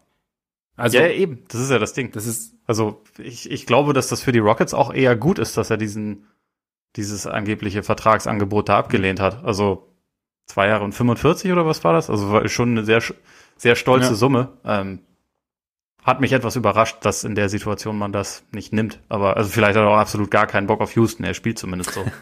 das weiß man ja eben auch nicht, ne? Aber ja, ich weiß auch nicht. Vielleicht auch irgendwie sowas wie ich habe doch auch keine Ahnung. Dann versuchen wir es jetzt einfach nochmal wie, wie äh, Radiostationen in New York und sagen, Devin Booker ist der Typ, den man, den man jetzt äh, äh, rausholen sollte aus Phoenix, um ihn neben äh, Julius Randle zu stellen, weil das ist genau die Art von zweiter Option, die Julius Randle braucht. Habe ich vor ein paar Tagen gelesen. Ernsthaft? Äh, es, es, gibt, es gibt, ja, es gibt relativ verrückte Dinge im Internet. Ja. Man muss ja. suchen. Ja, das ist gut. Aber, ja gut, aber ich habe auch so das Gefühl, dass die Situation in Phoenix demnächst kollabiert und dass das, das ganze Kartenhaus, das sie da aufgebaut haben, mühsam während ja. der Saison langsam in sich zusammenfällt und von daher sollte man. das ist auch so, in so einer geilen Situation, wo die Suns halt so vom unmittelbar vom All-Star Break das beste Team ja. der Liga waren und einfach alles im Grund und Boden ge, äh, ja. geschossen haben. So, oh ja, der wird da bald weg wollen. Ja. Das ist schon, das ist schon, der, der will schon jetzt auf jeden Fall zu unserem Team, was zum ersten Mal seit dem Jahr der Ratte bei 500 liegt. Also. Nee, aber man muss ja sehen, halt durch Chris Paul bekommt jetzt wahrscheinlich vier, fünf Touches weniger pro Spiel und ähm, wird vielleicht auch zwei, dreimal mehr angeschnauzt pro Saison. Das wirst du halt auch nicht unbedingt. Also gerade in einer Situation, wie in der Devin Booker ist. Also von daher ist es, glaube ich, schon, wäre schon sinnvoll. Ja, absolut. So, ähm, hast du noch einen? Ich habe gerade keinen mehr, ne? Du? Ich glaube, ich habe eigentlich jetzt gerade auch nicht mehr so richtig einen. Weiß nicht, ob die Cavs Larry Nance abgeben wollen. Ja, stimmt, das wäre das wäre ja noch interessant. Ich meine, Otto Porter ist auch noch so ein Name. Ja, aber den, jetzt also, mal ohne Scheiß. Aber wenn dann halt eigentlich ja per Buyout, ne? Ich kann mir irgendwie da nicht vorstellen, dass da jetzt irgendwie ein, ein Angebot wirklich kommen Also wird. erstens das und das Problem bei Otto Porter ist halt einfach, dass, dass er halt schon wieder ein Großteil der Saison einfach verletzt ausfällt. Also es geht gar nicht mal darum, also wenn er gespielt hat, war das war es gar nicht schlecht und er war auch Teil der Rotation, aber es ist halt einfach, also er hat halt einfach diese Rückenprobleme und man weiß nicht genau, also kann natürlich sein, sie halten ihn zurück und, ne, aber grundsätzlich die, das ist die Geheime. Ja, genau, für die Playoffs, das Play. Für die zweite Saisonhälfte. Ja, ja, ja, ich glaube auch. Nein, aber also Otto Porter, ich weiß halt nicht, bei der verletzten Historie und jetzt, wenn du dir die Saison anschaust, wäre jetzt wirklich, also wenn es ein Buyout gibt, dann könnte ich mir schon vorstellen, dass das ein oder andere Team das versucht. Aber er war halt einfach in der Zeit, in der er in Chicago war, nie fit. Wirklich über einen längeren Zeitraum. Und also ja. das Ding ist halt, wenn er fit war, war, fand ich, war er ein positiver, hat er einen positiven Anteil gehabt an der ganzen Geschichte. Und äh, auch dieses Jahr, er war jetzt zwar nicht ganz in Form, sah nicht ganz fit aus, aber hat dann irgendwie so ein bisschen physischer gespielt. Also, ja, aber also wenn, dann gibt's ein Buyout und also du meinst dann so eher Stretch Mark 4? Ja, äh, genau, genau. Ja, okay. Ja, also das, das glaube ich auch jemand, der wahrscheinlich, wenn dann eher Richtung Buyout interessant ja. wird. Aber ja, das ist so, es sind ja auch eigentlich genug Leute. Auf Erstmal. Mal gucken, wer, wer es dann wirklich ja, wird. Wir sind gespannt. Wann ist es? 25. ne? Ja. Da. 35. Geburtstag von Kyle ah, Ja, Lowry. stimmt, genau, genau. Mal sehen, mal sehen, wo er ihn feiert. Ob in Tampa oder in. Vielleicht habe ich auch gerade ein Auswärtsspiel und ist ganz, irgendwo ganz anders, aber egal. Vielleicht. Mal gucken. gucken. Damit sind wir durch für heute, oder? Random Thoughts machen wir nächstes Mal wieder. Ja. Fleißig am Sammeln. Auf jeden Fall, auf jeden Fall. Wir, wir sind lang genug und ähm, genau. Nächstes Mal bereiten wir sie wieder aus und bedanken uns hiermit für eure Aufmerksamkeit. Sehr schön, dass ihr alle dabei wart. Und äh, natürlich kurz vor Schluss noch der Hinweis auf unsere divers auf die diversen Kanäle, auf denen ihr uns abonnieren könnt oder über die ihr uns abonnieren könnt. Das geht nämlich sowohl bei Spotify als auch bei Apple Podcasts. Hinterlasst uns da sehr gerne auch eine Rezension. Ähm, natürlich bei dieser. Ihr könnt uns folgen bei Twitter, bei Facebook, bei Instagram. Schreibt uns da auch sehr, sehr gerne, sehr, sehr gerne an und schaut natürlich auch mal vorbei bei Patreon auf unserer Seite da. Gibt's extra Content, wenn ihr Lust habt und äh, erzählt natürlich auch gern weiter. Und jetzt würde ich sagen, genießt euren Tag, euren Abend, euren Morgen und bis bald hoffentlich. Reingehauen. Hang on.